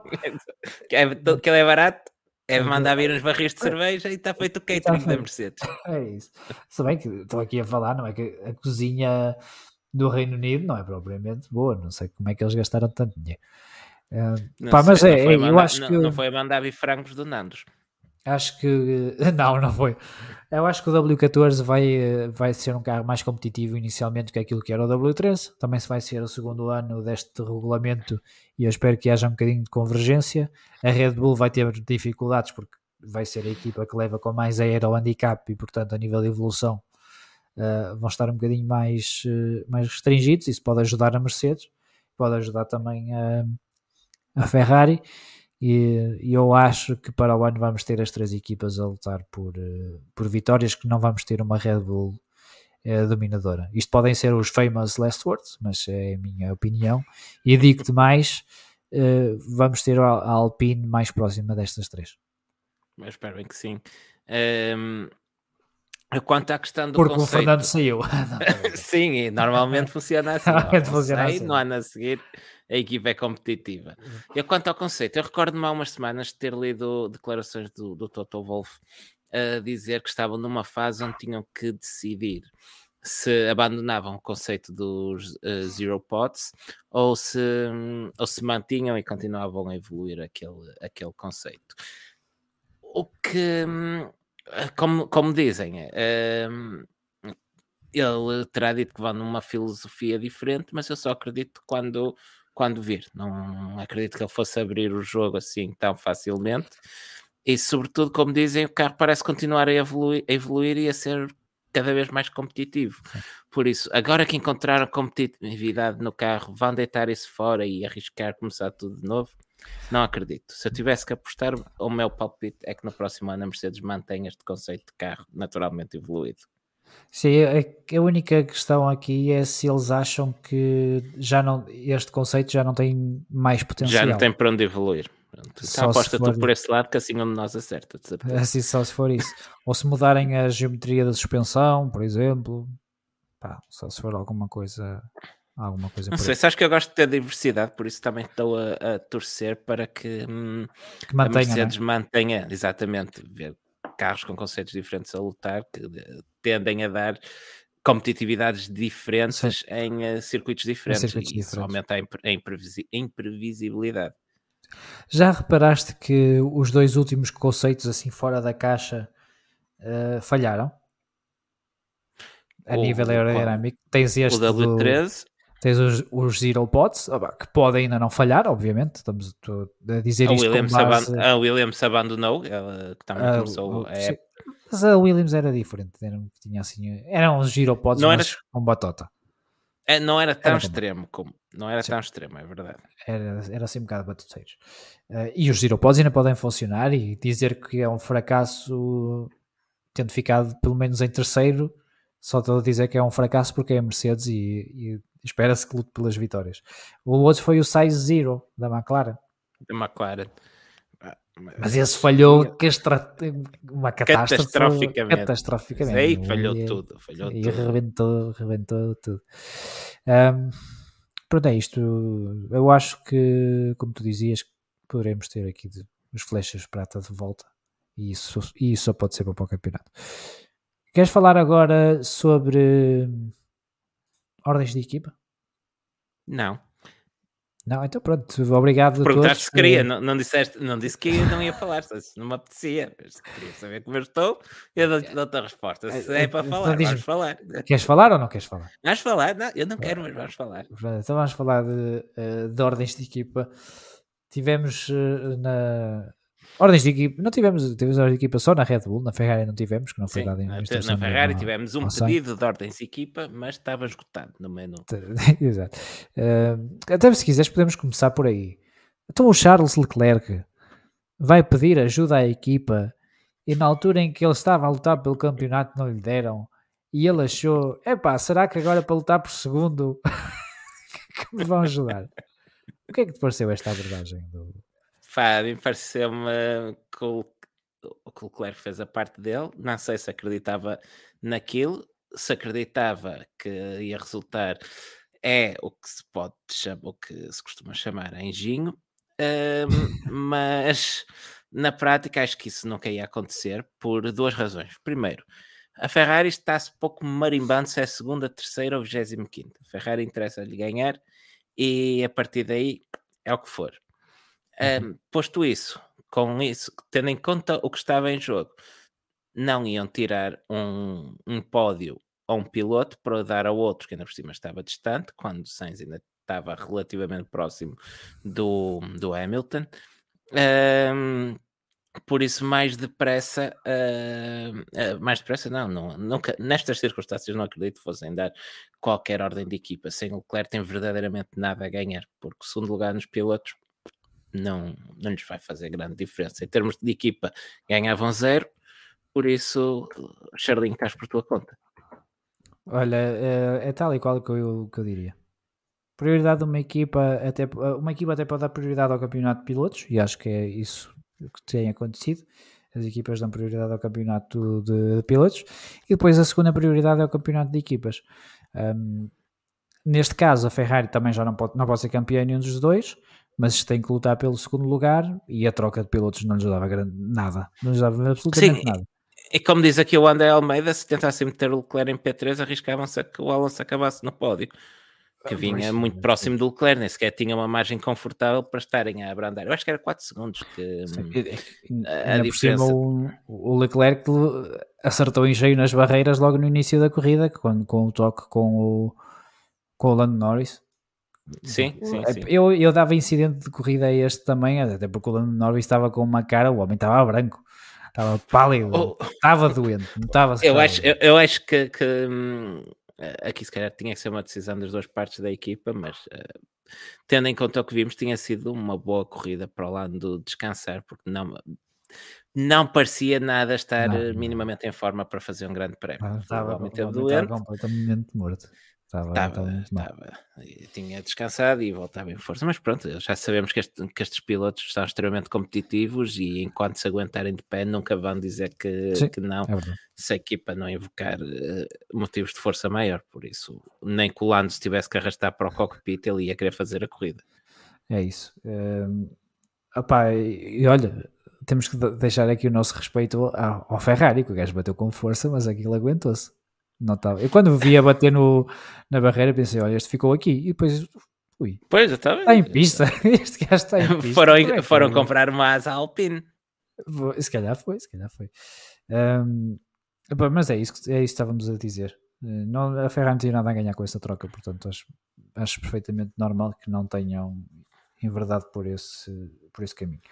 Aliás, tinham muito a perder porque Tinha, pois, tinha muito a perder. É a questão, a questão do, do Alonso não era, não era mera sugestão, ele estava, estava rápido, estava com ritmo e a margem para estar a abrandar tanto um piloto e, e colocar, encaixá-lo entre, no caso do Sainz, encaixá-lo entre o Leclerc e o Alonso, ia ser muito complicado sem custar uma posição. E depois é convenceres outro piloto que está 4 segundos mais rápido que o companheiro de equipa, que abriu essa vantagem após um safety car nas últimas voltas, Uhum. e convencê-lo a dizer: Olha, agora vais parar, uh, porque sim, porque o outro menino quer ser segundo. Não. Exato. E vais ficar sem um pódio. Exato, exato. Eu acho que este era o... Se alguém na Ferrari tivesse essa ideia. Uh... Sabes o que é que ele ia dizer, não sabes? Stop inventing. Stop inventing. Aqui tens que meter o B, tens que meter o B à espanhol. Stop inventing. Inventing, inventing, sim, sim. Uh, no, no outro caso, e no outro caso de facto houve ordens de equipa ao Max Verstappen para deixar passar o Sérgio Pérez, o que ele disse que, que não. Uh, como é que queres fazer? Queres começar tu a falar ou queres que, que fale eu sobre isto? Podes começar, podes começar. Que eu ah, ora bem, pronto, está bem, então vou falar, vou falar eu e digo já que, Tomei a decisão. qual é, qual é a minha opinião? É verdade, eu dei-te a oportunidade, tu passaste uma palavra, agora vais ter de. Ah, não, não, deixa, de, então deixa-me deixa deixa só responder aqui no instante a um comentário que me pareceu que estava errado e confirmei. Era isso que eu estava a confirmar. Dizia-nos aqui. Uh, tá bem, já não importa. Ah, o Sainz acabou mais perto do P4 do que do P2, o que é escandaloso porque o Charlinho bateu e quase apanhou o Carlos. Uh, não, não é verdade. O Sainz acaba a 2 segundos e meio do Hamilton e com 4.4 de vantagem para o Leclerc. E convém não esquecer que os carros foram reagrupados após o safety car. Sim, sim. O safety eu... car que pode ser, eh, hoje, hoje também vi alguém que fazia comentário semelhante em relação ao Sérgio Pérez, mas convém não esquecer que o Pérez rodava atrás do Hamilton, se não me engano, e que o que o faz cair depois do safety car é que ele não tem pneus macios novos para meter uhum, e afunda-se, fica é completamente isso. vulnerável. Sim, ele tem que fazer. Ele, ele é o primeiro carro de médios. Sim, sim. Ele afunda-se completamente depois do safety car, com os carros agrupados e sem pneu para lutar, foi por ali abaixo. Sim, sim, sim. sim. Um, olha, faltou aqui uma equipa no, nas ordens nesta, neste segmento, chamemos assim, da Alpine. O Ocon portou-se muito bem na corrida. portou, portou, deixou passar o Nando. Deixou logo. Pois foi, deixou passar o. E ele disse. Ele, mas mas eu, o que eu gostei foi. Eu vou passar o Vettel. Ok? Eu vou passar o Vettel, depois eu deixo passar o gajo. Pá. Mas eu vou passar o Vettel primeiro. E, e de facto foi aconteceu. Logo na primeira oportunidade passou o Vettel e depois deixou passar o. No o fighting. não. no fighting. o gajo vai dizer. E eu não quero que tu lutes com o Fernando. Tu, tu não vais andar à chapada, eu que vos apanho, eu que vos apanho, levam um cachaço cada um, não há Playstation nem televisão durante uma semana. Foi lindo, foi mesmo lindo, foi muito bom. Uh, já cascaram no Stroll ou ainda vem a tempo de ouvir? Isso foi na sprint, não foi? Ah, pois foi na sprint, meu. O gajo, o gajo tentou mandar o, o, uh, o Fettel. O Fettel para os lagos de Interlagos. uh, opá, não, não há nada a dizer. Acho que até é uma manobra mais agressiva do que aquilo que, que aconteceu com o Alonso no, nos Estados Unidos. Foi nos Estados Unidos, não foi? Foi, foi, foi. foi. Opá, não, não se pode isto. Não. Já o, o Fettel já estava uh, suficientemente ao lado dele uh, e, portanto, esta manobra não, não passa, não pode passar, não pode passar e uh, Uh, foi um comportamento perigoso e uh, aqui sim eu, uh, a penalização acho que acho que se justifica. Um, alguém, alguém, lhe, alguém disse: Olha, que, que, o rapaz novo que a gente contratou aqui para o, para o próximo ano ele vem habituado a lutar com os companheiros de equipe, por isso é melhor. Vais habituar é melhor treinar, vai treinar. é isso. Um, bom, vamos voltar às ordens de equipa. De, então, vamos voltar às ordens de equipa da Red Bull em que a equipa pediu ao, ao Max Verstappen para deixar passar o, o Pérez, mas ele não, uh, não apeteceu.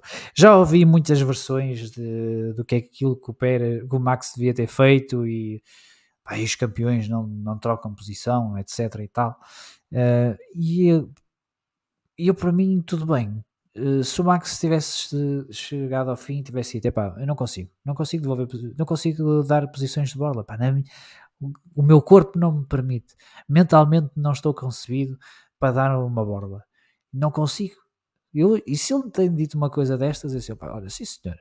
É, ou, a... ou, ter, ou ter dito qualquer coisa do género, epá, estava mesmo convencido que conseguia chegar, era o Alonso que estava à frente dele. O Alonso, sim, sim, sim. Epá, ele acaba a 4 décimos do Alonso, podia dizer, epá, estava ali quase a apanhar o Alonso e quis tentar tudo até ao fim. Pá, desculpa, não Sim. deu, devia O. Alonso que fez um É. corridão, aliás. Sim, É. sim. Eh, Mas isso depois também falamos daqui um bocado, nem que seja na, na cabine dos stewards.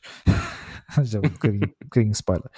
Ah, pá, e se ele, diz, se ele me diz uma coisa destas, ou se ele diz uma coisa do tipo, eh, eu estava mais rápido, eu passei, eu ganhei, como o Vettel fez com o, com o Mark Webber. Se ele diz uma coisa destas, eu digo, "Oh, ok, senhor, eh, estás a ser egoísta? Estás, mas sobretudo é assim como um campeão pensa. E se tu, mesmo para sexto lugar, estás a pensar como campeão, pá, tens o meu respeito. Mas agora chegas ao fim e dizes: Ah, eu tenho, eu tenho os meus motivos eh, para, para não o deixar passar. E já falei com a equipa, já falei com a equipa, e se em Abu Dhabi for preciso, então eu ajudo. E eu fiquei assim um bocadinho do tipo: Então, mas espera lá, eh, ajudas em Abu Dhabi e aqui não ajudas porque tens um motivo. Aqui- é, que força aqui, é que maior. aqui podias já, já É que podias depois- ajudar aqui mesmo. Já, aqui já podias ter ajudado. Então tens, tens um motivo de força maior para não ajudar. Mas o que é que é esse motivo? Que não podes dizer. É, E se esse, se esse motivo tão grande de força maior não te permite fazer esta colaboração, eh, não é motivo suficiente também para não aceitares todas as outras vezes em que foi ao contrário. Ou pelo menos há duas voltas atrás, quando o gajo te deixou passar para tu atacares os carros mais à frente. Pelo menos aí. E é isto que eu não acho. pá, acho que é só um bocadinho eh, pateta. Pa- Falta-me outra Sim, palavra. É só sim. só um bocadinho A, pa- pateta. a palavra, que- a palavra que tu queres é burro, que é o que o Max foi ontem. Ahm, e porquê? Ele pode ter todas as razões, pode ter todas as razões do mundo. Pá, pode ter visto o, o, o Checo a tentar fazer o, o undercut na, na Kelly, pode ter os motivos que ele quiser. se, quer, se quer, ninguém ouviu isto, não te preocupes. Ah, se, se quer contar com um segundo piloto hum, que não questiona, que colabora, que está, hum, opá, que está, eh, que está como sempre esteve até agora, que tem feito um, tem sido um jogador de equipa tremendo para a Red Bull, hum, não, opá, não pode fazer uma coisa destas, é simples.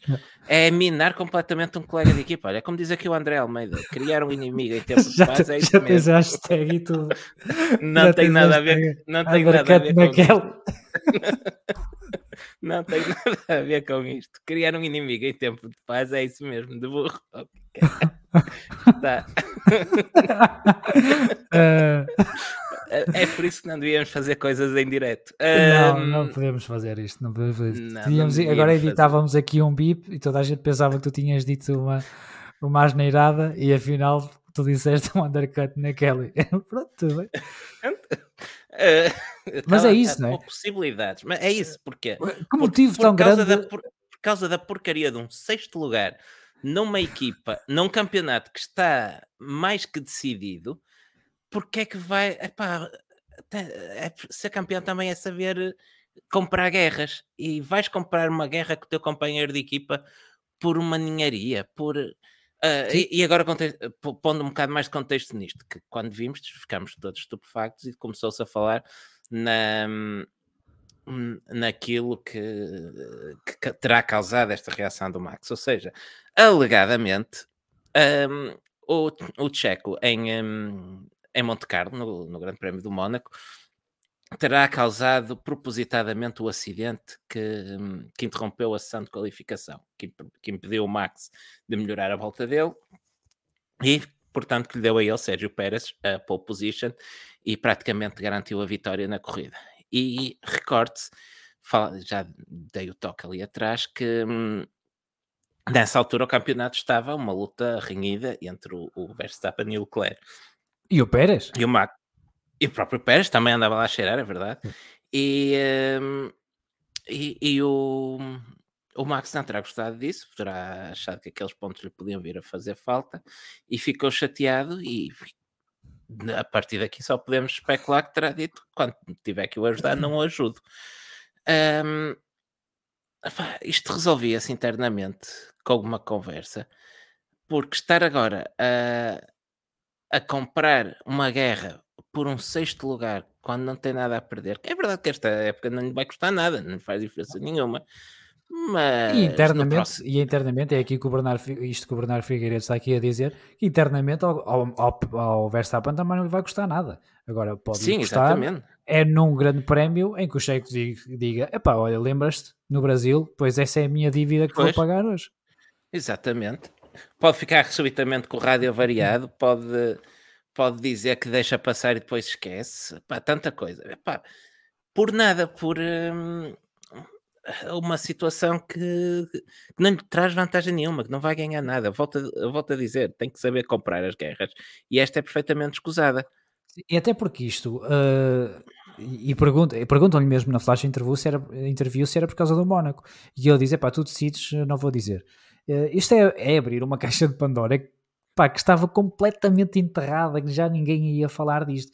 E a quantidade de, eh, de comentários que tem havido ao Mónaco este, durante este dia foi absolutamente ridículo. Eu até pensei que tinha voltado atrás no tempo e que estava toda a gente a esmiuçar agora o, eh, o Grande Prémio do Mónaco. Porque se- isto, começa, a- isto começa a fazer barulho. Eh, e, eh, e depois eh, os autosports desta vida e não sei o quê estão no fim do ano, não têm nada para escrever e vão começar a pensar: "Epá, estes gajos da Holanda tiveram aqui a falar de que o gajo bateu de propósito na Mónaco, vamos lá tentar investigar, não sei o quê. Agora imagina Olha- que, se, que se comprova, que se comprova que de Olha, facto o gajo bateu de propósito. Diz. Deixa- Deixa-me só acrescentar aqui uma nota que é importante, esta, esta observação que o Vasco Calheiros faz aqui, que hum, o Pérez ficou em terceiro na qualificação do Mónaco e não na pole position, como eu estava a dizer. É verdade, ele tem razão, Charles, Sainz, Checo e depois Verstappen. O que é que o Checo tinha a ganhar em bater?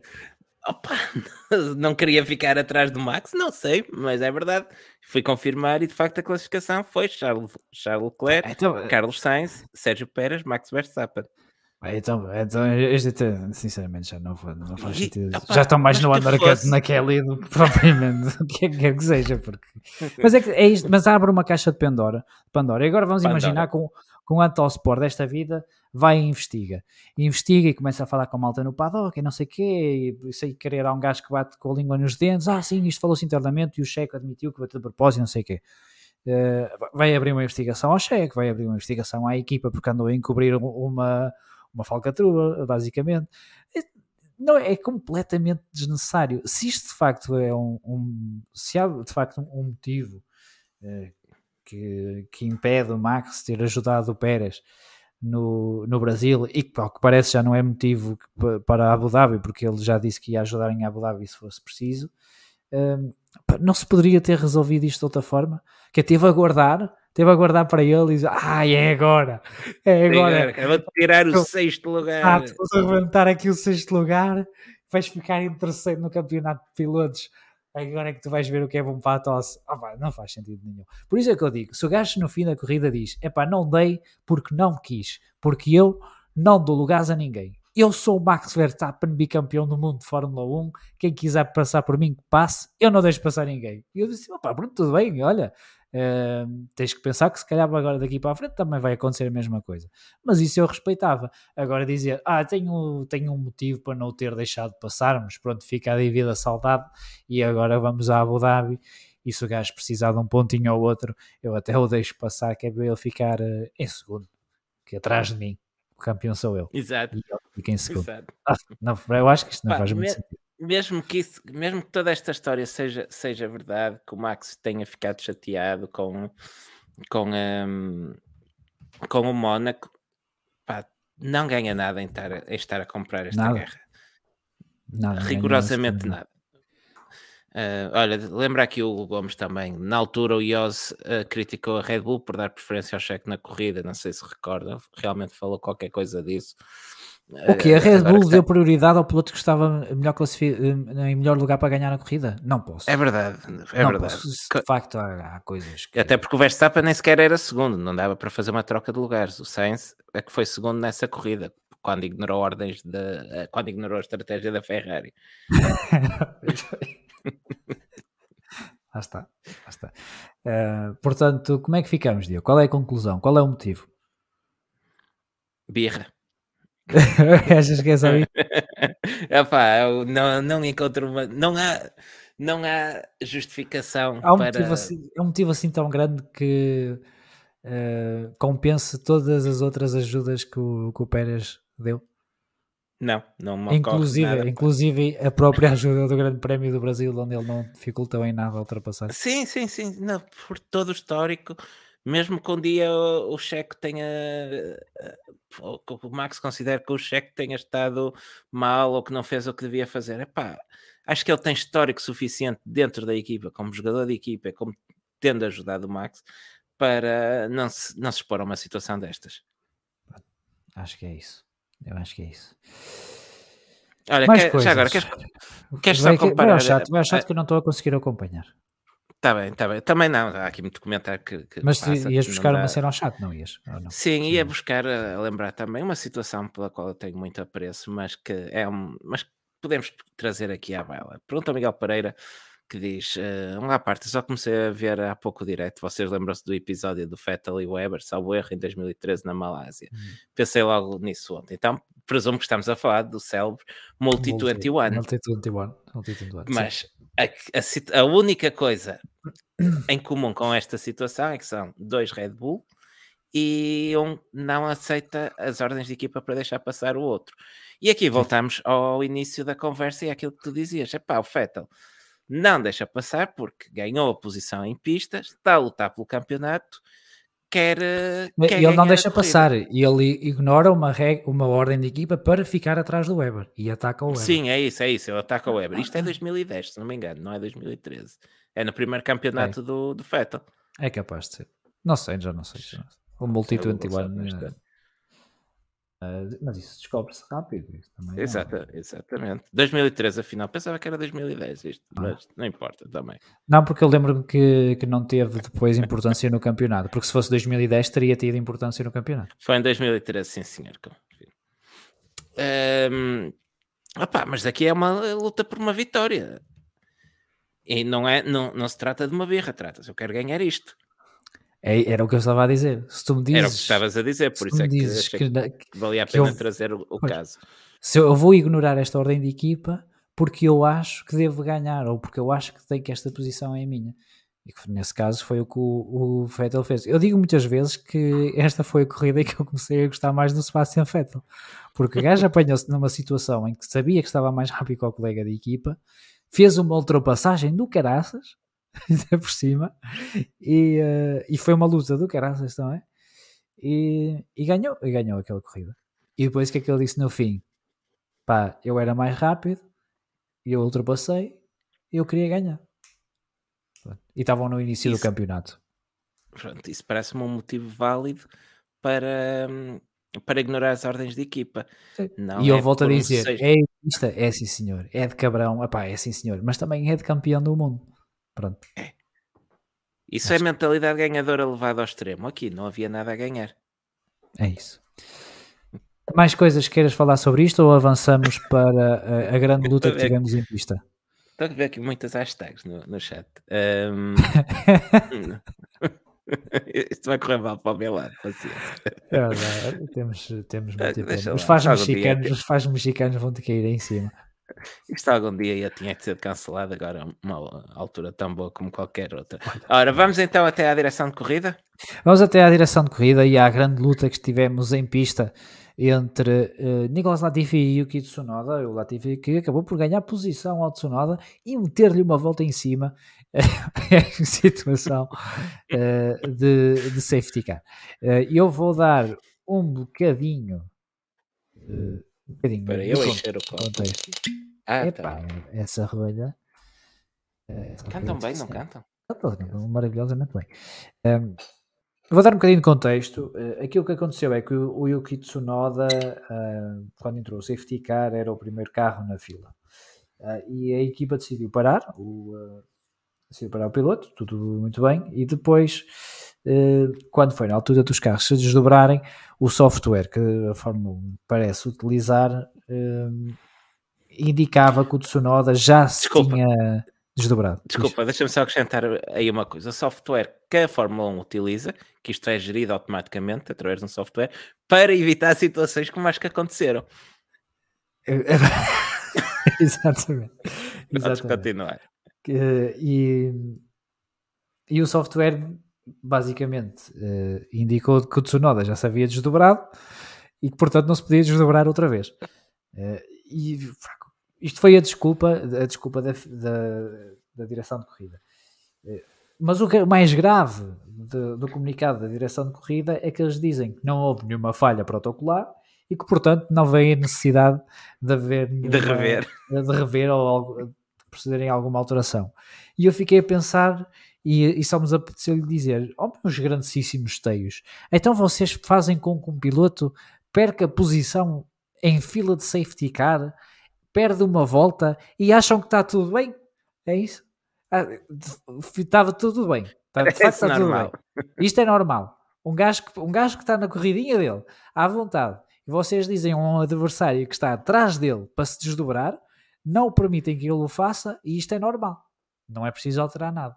Não há uh, a possibilidade uh, de teres lá um steward a fazer o, a sobrepor-se ao software e a dizer: pá, não, olha, este tem que se desdobrar porque, uh, porque está na, não está na, na volta do, dos líderes.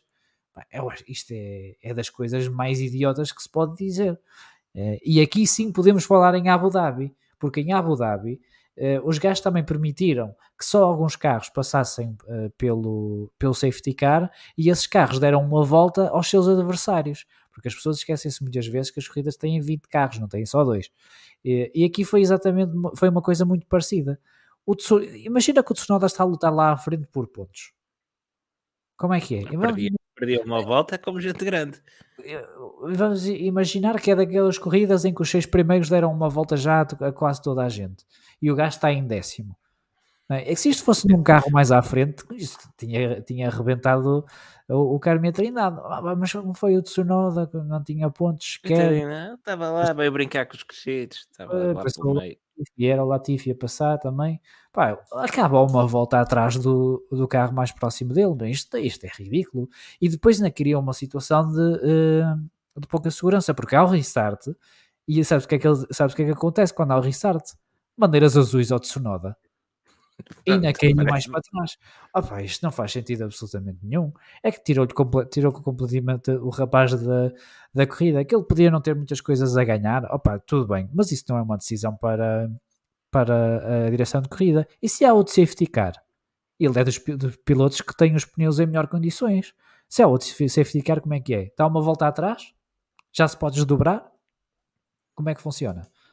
Pá, eu acho que isto não faz, isto não faz sentido absolutamente nenhum. Peço imensa desculpa, mas isto é das coisas mais idiotas que eu vi a direção de corrida fazer. E isso tem que se mudar, tem que haver alguém a fazer o escrutínio destes gajos, porque isto é vergonhoso. Não Sim, há, olha, eu acho, não, claro, eu acho que isto é vergonhoso. Diz-nos o, diz o Bernardo Figueiredo, o, o rei da transmissão mostrava o AlphaTauri lá no meio. Para que é que precisam do sistema quando têm olhos? Uh, e eu aqui acho que realmente independentemente do que diga o, o, sistema, estão pessoas lá com poder de decisão que têm que ter sentido crítico e perceber há aqui um erro, há aqui uma falha processual, uh, vamos dar ordem para que ele se desdobre, senão vamos estar a dar ordens para que outro piloto ultrapasse. Eu nem sei o que dizer. Eu lembro-me perfeitamente do Pedro Nascimento, durante a transmissão, dizer então e o Tsunoda não se desdobra? Sim, sim, sim, trouxeram é logo é isso, isso à baila e, e, eu também fiquei a olhar. Eh, sim, e foi no momento, ele diz é no momento, que é ele, disse isto, ele diz isto no momento. Como é que tu. Uh, é que nem sequer precisas de olhar para a pista, basta olhares para aquilo que o software te está a dizer e para a porcaria de um live timing que tenhas ao lado. E estás a mandar um piloto uh, que está em último desdobrar-se e o que está em penúltimo não mandaste. É tão simples como isto. É, é muito aquela história de. Uh, do, do engenheiro a falar para o piloto e, uh, e está o engenheiro a dizer: uh, apá, não está a chover. E o piloto diz: está, está. Não está a chover, que eu estou aqui a ver o radar e não está a chover. Eu, então, então anda cá fora e vê se está a chover ou não. É, um é isso, esta, alguém ligou os pessoas, não é? é? É um bocadinho esta, esta história. Pá, por isso, é, eu acho que isto é, é incompreensível. Já, já, que deste, já que deste esse exemplo, eu ponho a coisa de outra maneira. Se alguém que está a fazer a narração da corrida que tem que estar atento a 30 coisas ao mesmo tempo, à transmissão, aos dados da Sim. corrida e consegue, imedi Exatamente, eh, consegue imediatamente perceber-se que, hum, está um carro por desdobrar, quem está só a olhar para aquilo, a fazer esse trabalho especificamente, pá, tem que ser capaz de ver que está lá um carro. Não dá. Pá, não, não percebo. Eu juro, eu juro que posso tentar e podíamos tentar perceber, mas é isto é inconcebível. Não, Olha, disse o Mário Calacho, o pessoal olhou e pensou, caralho, que corrida boa o Yuki está a fazer, não está com Ferraris e tudo. está ali na frente. E, quando, quando tens o, eh, o restart e o Tsunoda é obrigado a queimar a travagem para não bater em ninguém, meu. Não, é- foi um erro, foi um- para mim é um erro grave da direção de corrida, embora ele siga que está tudo bem. É, isto é, é Olha, anedótico. É. Olha, deixa- deixa-me aproveitar para, para responder aqui à questão do João Silva que pergunta: mudarem a regra e ninguém se desdobrar.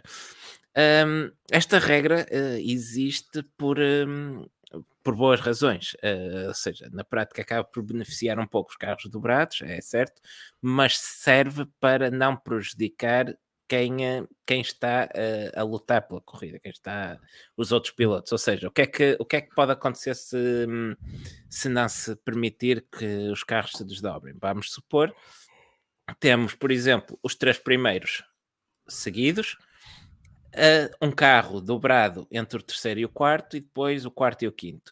Isto criaria uma desvantagem ao piloto que está em quarto lugar, porque não pode atacar diretamente um, os carros que estão à sua frente, porque ainda tem um carro uh, dobrado pelo meio. E pode criar situações de perigo, como que referiste ainda agora com o Tsunoda, que é obrigado a queimar a travagem para não ser atingido por ninguém, por não se envolver naquela luta onde ele não está.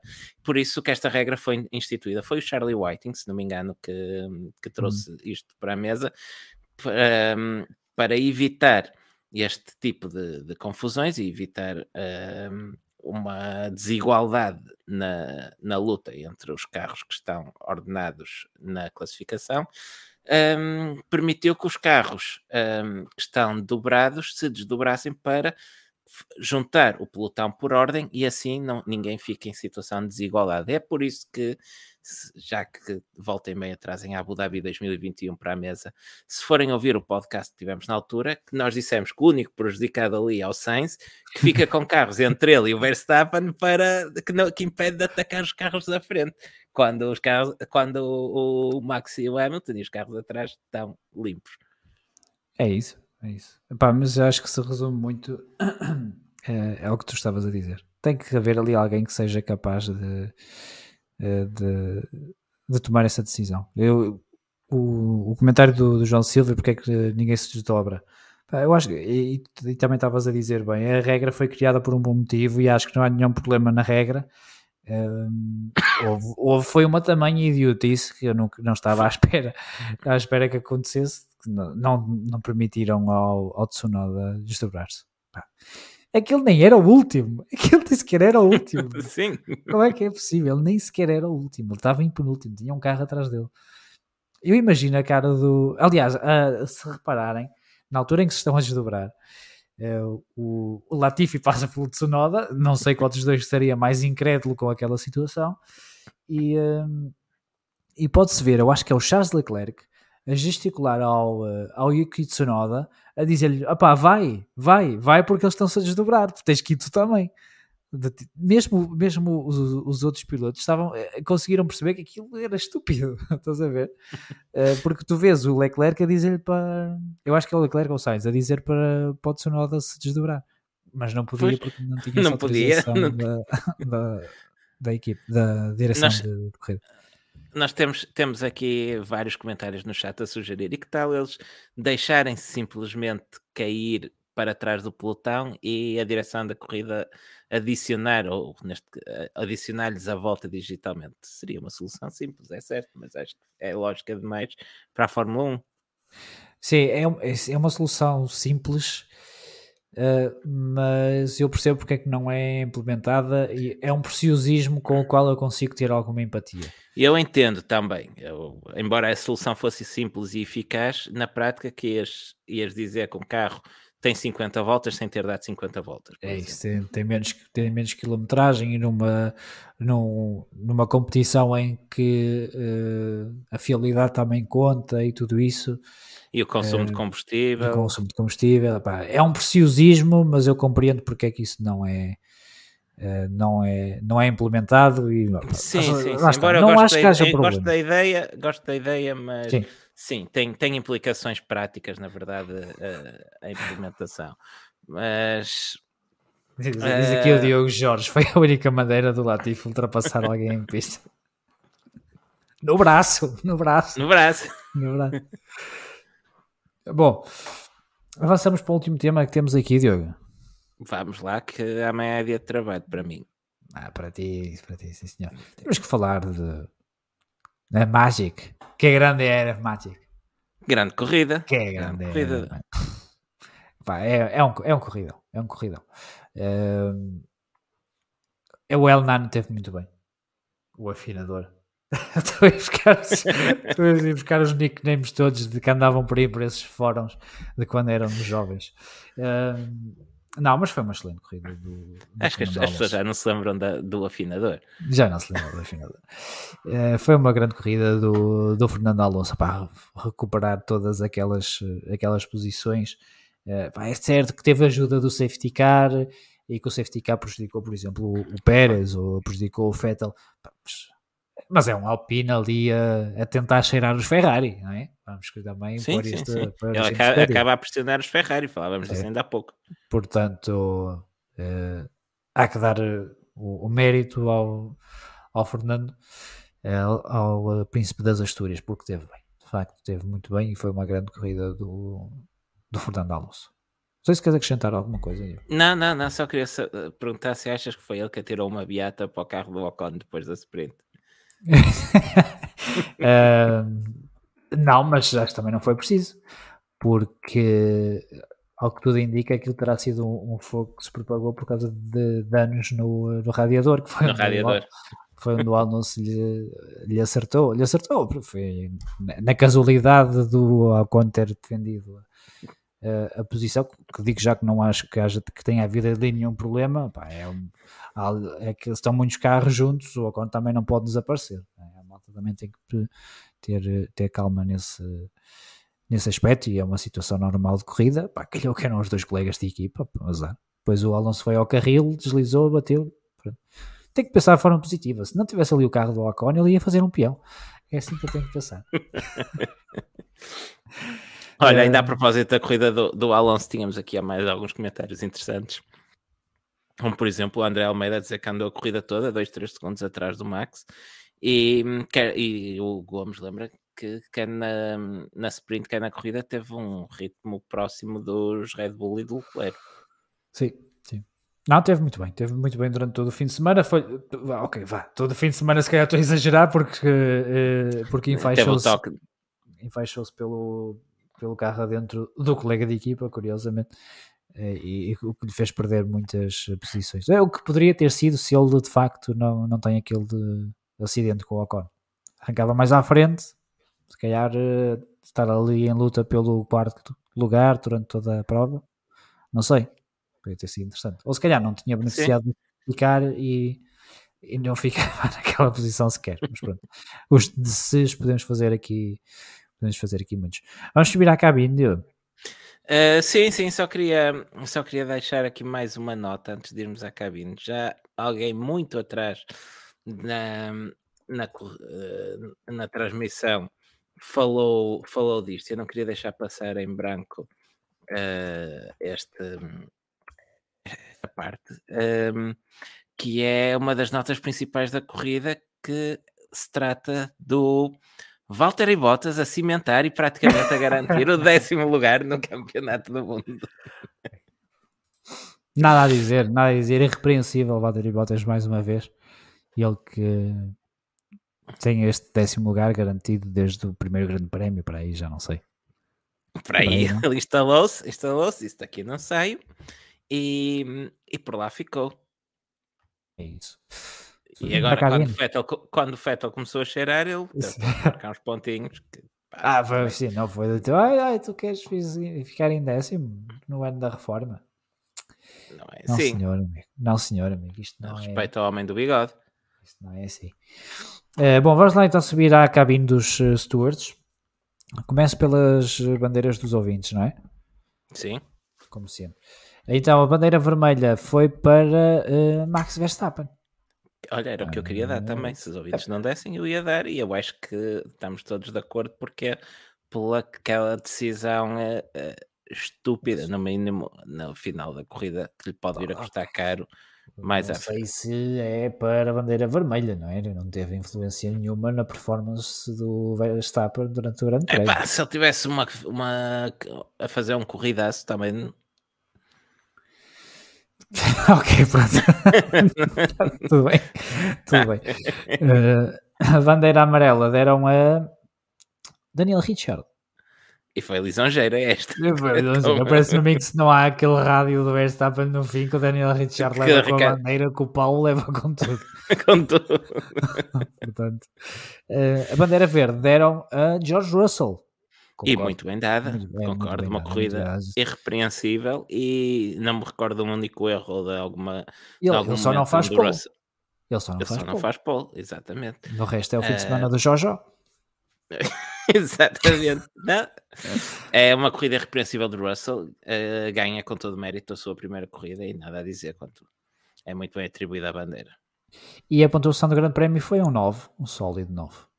Podia ter sido melhor se não fosse aquelas ultrapassagens da autostrada na reta da meta, mas. Uh... Mas foi entretido. Ah, foi, foi, foi, bom, foi, bom, foi bom. Uh, então, quem é que começa bom, agora isso? Sou eu ou és tu?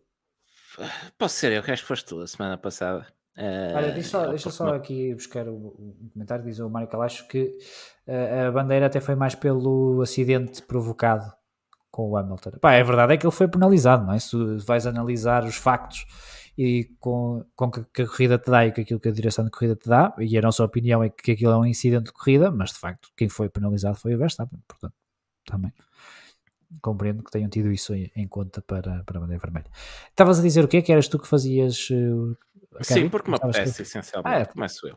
Tá Pronto, e, come, e começo pela bandeira vermelha. Eu aqui vou ser mais uh, bruto que, que os ouvintes vou dar a bandeira vermelha ao, ao Daniel Ricardo. Acho que lhe dei a verde a semana passada.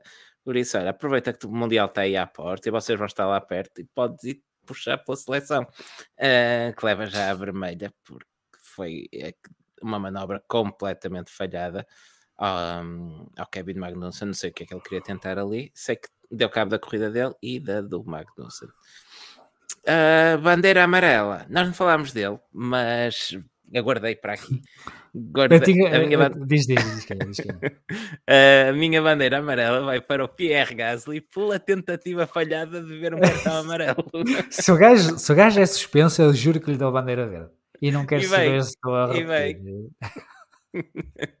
Ah, ele cedeu a velocidade da via das boxes, como recomendámos aqui a semana passada, Sim. e bem, leva a penalização de 5 segundos, não tem direito a pontos na licença, por isso vai fazer a temporada na Alpine com a licença carregadinha. É isso.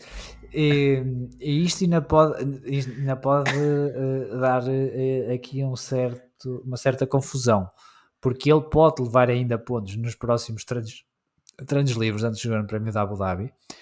E, e o regulamento era, o regulamento da Fórmula 2 era igual ao da Fórmula 1 no que diz respeito aos pontos nas licenças.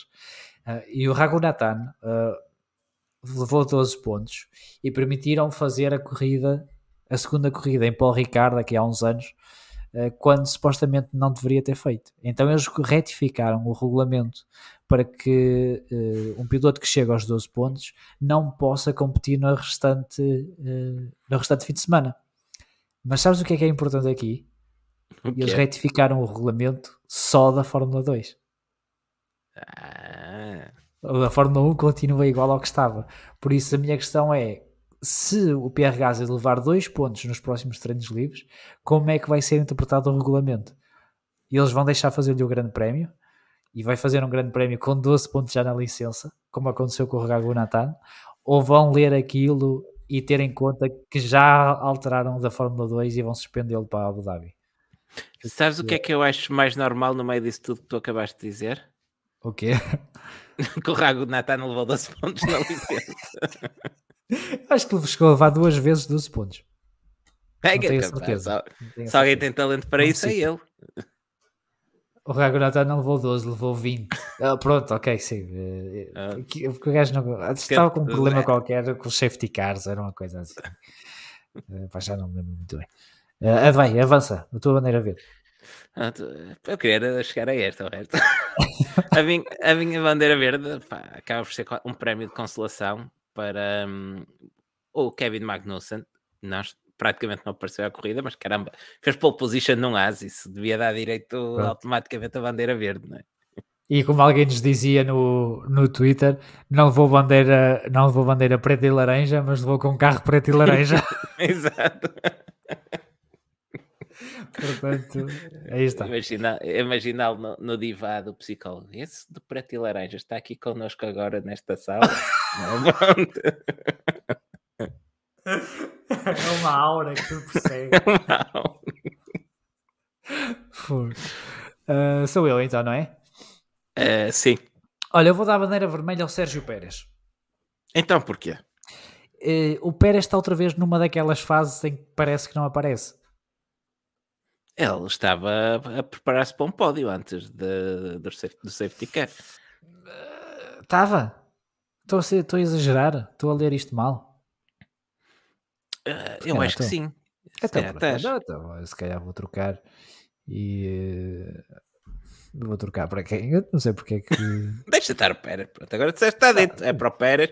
João Correia Leite da bandeira vermelha. Não, não, não, não, deixa-me. Estava, não, estava, estava aqui. Foi, um, foi de impulso e não, e não é isto que eu quero. Que eu quero. Vou dar a, bandeira vermelha ao. uh, Eu dava o Tsunoda por ser dobrado em safety car. ao amigo Schumacher. Vai ficar para o amigo Ao Schumacher. amigo Schumacher, pronto. Vai ficar, vai ficar o amigo Schumacher porque o Schumacher tem que fazer qualquer coisa desta vida se quer ser de Fórmula 1 para o ano Eh, e a coisa está, está a começar a ficar eh, pá, está a ficar difícil, está a ficar difícil. E vão dar a bandeira amarela ao Lance Stroll. Está bem. Ele que ainda, vai, Tá ainda acaba nos pontos. Ele, é verdade, ele faz uma boa corrida, o Lance Stroll faz uma boa corrida, ele ainda vai acabar nos pontos. Pá, mas, Faz uma massa eh, sprint, mas faz uma boa corrida. É isso. E estes, estes detalhezinhos que depois acabam por ter consequências eh, noutras frases da corrida, noutras fases do fim de semana, eh, têm, que, têm que ser polidos. Têm que ser polidos por, por parte do, do Lance Stroll. E, e, defender assim contra um adversário, tudo bem, para quando é um colega de equipa, se calhar estamos a exagerar. Se bem que para o ano vai ser entretido, quando tiver uma, uma lutazinha destas entre o Stroll e o Alonso, até vai fazer, até vai fazer fixe. Ah, olha, a bandeira verde, estive indeciso, estive indeciso entre o Hamilton e estive indeciso entre o, ah, o Alonso. Ah, o Acaba Hamilton, bem entregue a qualquer um deles. eu também acho que sim. Uh, e até tive mais pendente para o Hamilton porque não acho que não tenha havido nenhum erro do Hamilton durante o, o fim de semana. Depois ainda, ainda perdeu tempo na corrida e conseguiu recuperar para segundo, enquanto que o Alonso ainda teve ali aquele toque do, uh, com, o, com o colega de equipa. Ah, mas acho que a corrida do Alonso é de facto bastante boa no, no, no domingo uh, e uh, acaba por ficar ainda à frente do, do seu colega de equipa e por uma boa margem e portanto acho que por isso, por ter ficado à frente do colega de equipa acabei por, uh, por dar ao, uh, ao Fernando Alonso a, a bandeira verde vamos à A classificação? classificação. Vamos. Uh, bem. posso começar eu outra vez? Ah, já, já que estou farto de te ouvir. E vou começar pelo top 10, ou como se diz agora, o top botas do Mundial de, de Pilotos, que continua a ser liderado e assim será até a final por Max Verstappen, já campeão, com Sim. 429 pontos. Segundo lugar para Charles Leclerc com 290 pontos, empatado com Sérgio Pérez, ambos com 290 pontos, mas o número de vitórias dá vantagem a Leclerc. George Russell é quarto classificado a 260, com 265 pontos, já a, 30, a 25 25 mano. Teoricamente ainda pode passar, mas implica ganhar, fazer a volta mais rápida Hum. e que Leclerc e Pérez não pontuem. Sim, porque ele está em desvantagem no confronto direto também Sim. Quinto lugar para Lewis Hamilton, 240 pontos. Carlos Sainz é sexto com 234.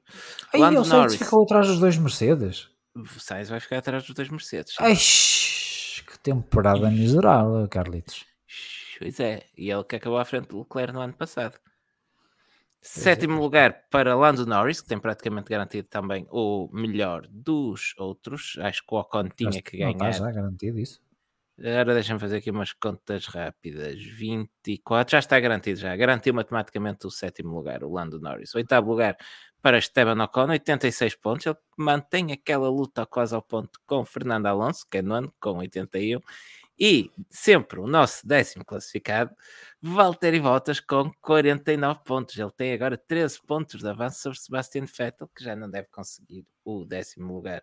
Vettel, que recorde vai fazer apenas mais uma corrida na Fórmula 1. É verdade.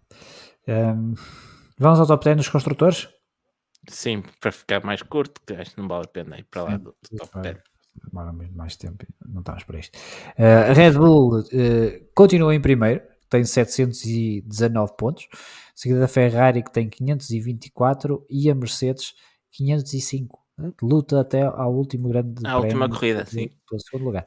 A Alpine tem uh, agora 167 pontos, é a quarta classificada. A McLaren a Mercedes tem quinto com 148. Foi um rude golpe aqui nas ambições da McLaren. no- Sim, no- sim, a Alpi- a Alpine também Sim. praticamente fechou o quarto lugar com este resultado. Não está matematicamente garantido, Não, não, mas a Vai ser coisa ficou difícil, vai ser difícil. Vai a ser McLaren ainda por cima só com um piloto e tal. Sim. Uh, Alfa Romeo está em sexto lugar, tem 55 pontos. e Desculpa, Aston- só, ah, só, só. Não estás muito longe da verdade, repara. A McLaren tem 148 pontos e Lando Norris tem 113. Pronto. Sobram speak the 35 truth. I pontos para Daniel, para Daniel Ricardo. Truth. Alfa Romeo tem 55 pontos, é sexta. Aston Martin sétima tem 50 pontos. A Haas Ferrari tem 37 pontos, é em oitavo lugar. E em nono lugar temos a AlphaTauri com 35. Uh, a fechar o top 10 é a única equipa que pontuou com 3 pilotos. A Williams tem 8 pontinhos. Sim, eu queria, eu queria só destacar mais uma coisa ainda na temporada do Lando Norris, quando falta apenas uma corrida, só para dizer que o Norris é o único piloto fora de Ferrari, Red Bull e Mercedes a ir ao pódio este ano. Tá bem, mas tem uma pole position como o Magnussen. Ah, pois, isso não. Epa, não. Lá está. Lá está. Ah, vamos subir à. Sim, antes de irmos, deixa-me responder esta pergunta do. Su- Bom, deixa-me então responder aqui à pergunta do Mário Calaixo. Quem ficar mais atrás ganha mais túnel de vento. Não é melhor ficar atrás se não for para ser campeão? Por um lado, sim. Por outro, há outra coisa que é o prémio monetário. E esse ganhas quanto mais à frente estiveres. Vai diminuindo de primeiro ao último. Por isso, para equipas que lutam por dinheiro, hum, interessa o prémio. Interessa o Para- prémio o monetário. projeto de Fórmula 1 ser uma coisa viável, convém levar uns trocos para casa, basicamente. E quanto É, agora- mais pontos, quanto mais pontos fazes, mais dinheiro levas. Também levam pontos, também levam dinheiro Sim. por, por ponto marcado. Por ponto. Portanto, e não é, e não é fruta, e não é fruta, aquilo não é bom. Ainda, Se- ainda, dá ainda incentiva a Sim. lutar por lugares. Uh, e, e, e também para prevenir este tipo de coisas, uh, o Aero Handicap não é calculado no final, é calculado a 3 quartos da temporada, vá, mais ou menos. Mais ou menos.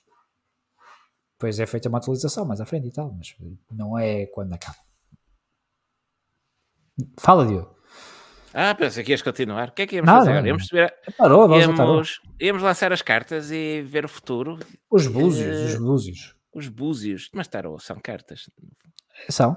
Ah, pensava que São. era uma cena qualquer, pensava que até podia ser borras de café. Não, tarô é um tipo de baralho. Mas nós aqui somos muito ecléticos e a nossa barraquinha de adivinhação vai do tarô à bola de cristal aos búzios passando pela borra de café. Haja, haja futuro que a gente lê.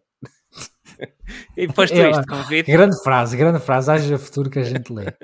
Agora, eu gostei. Posto, isto, convido-te a então lançar. Até tens de lançar os búzios assim, à campeão. Quer jogar com Então sou eu?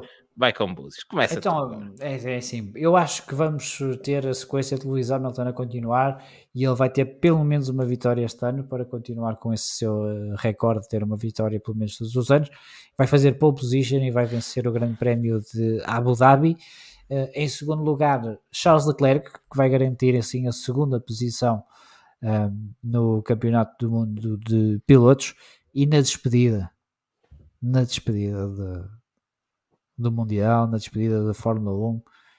Esse grande Daniel piloto, Ricardo, esse, esse grande homem.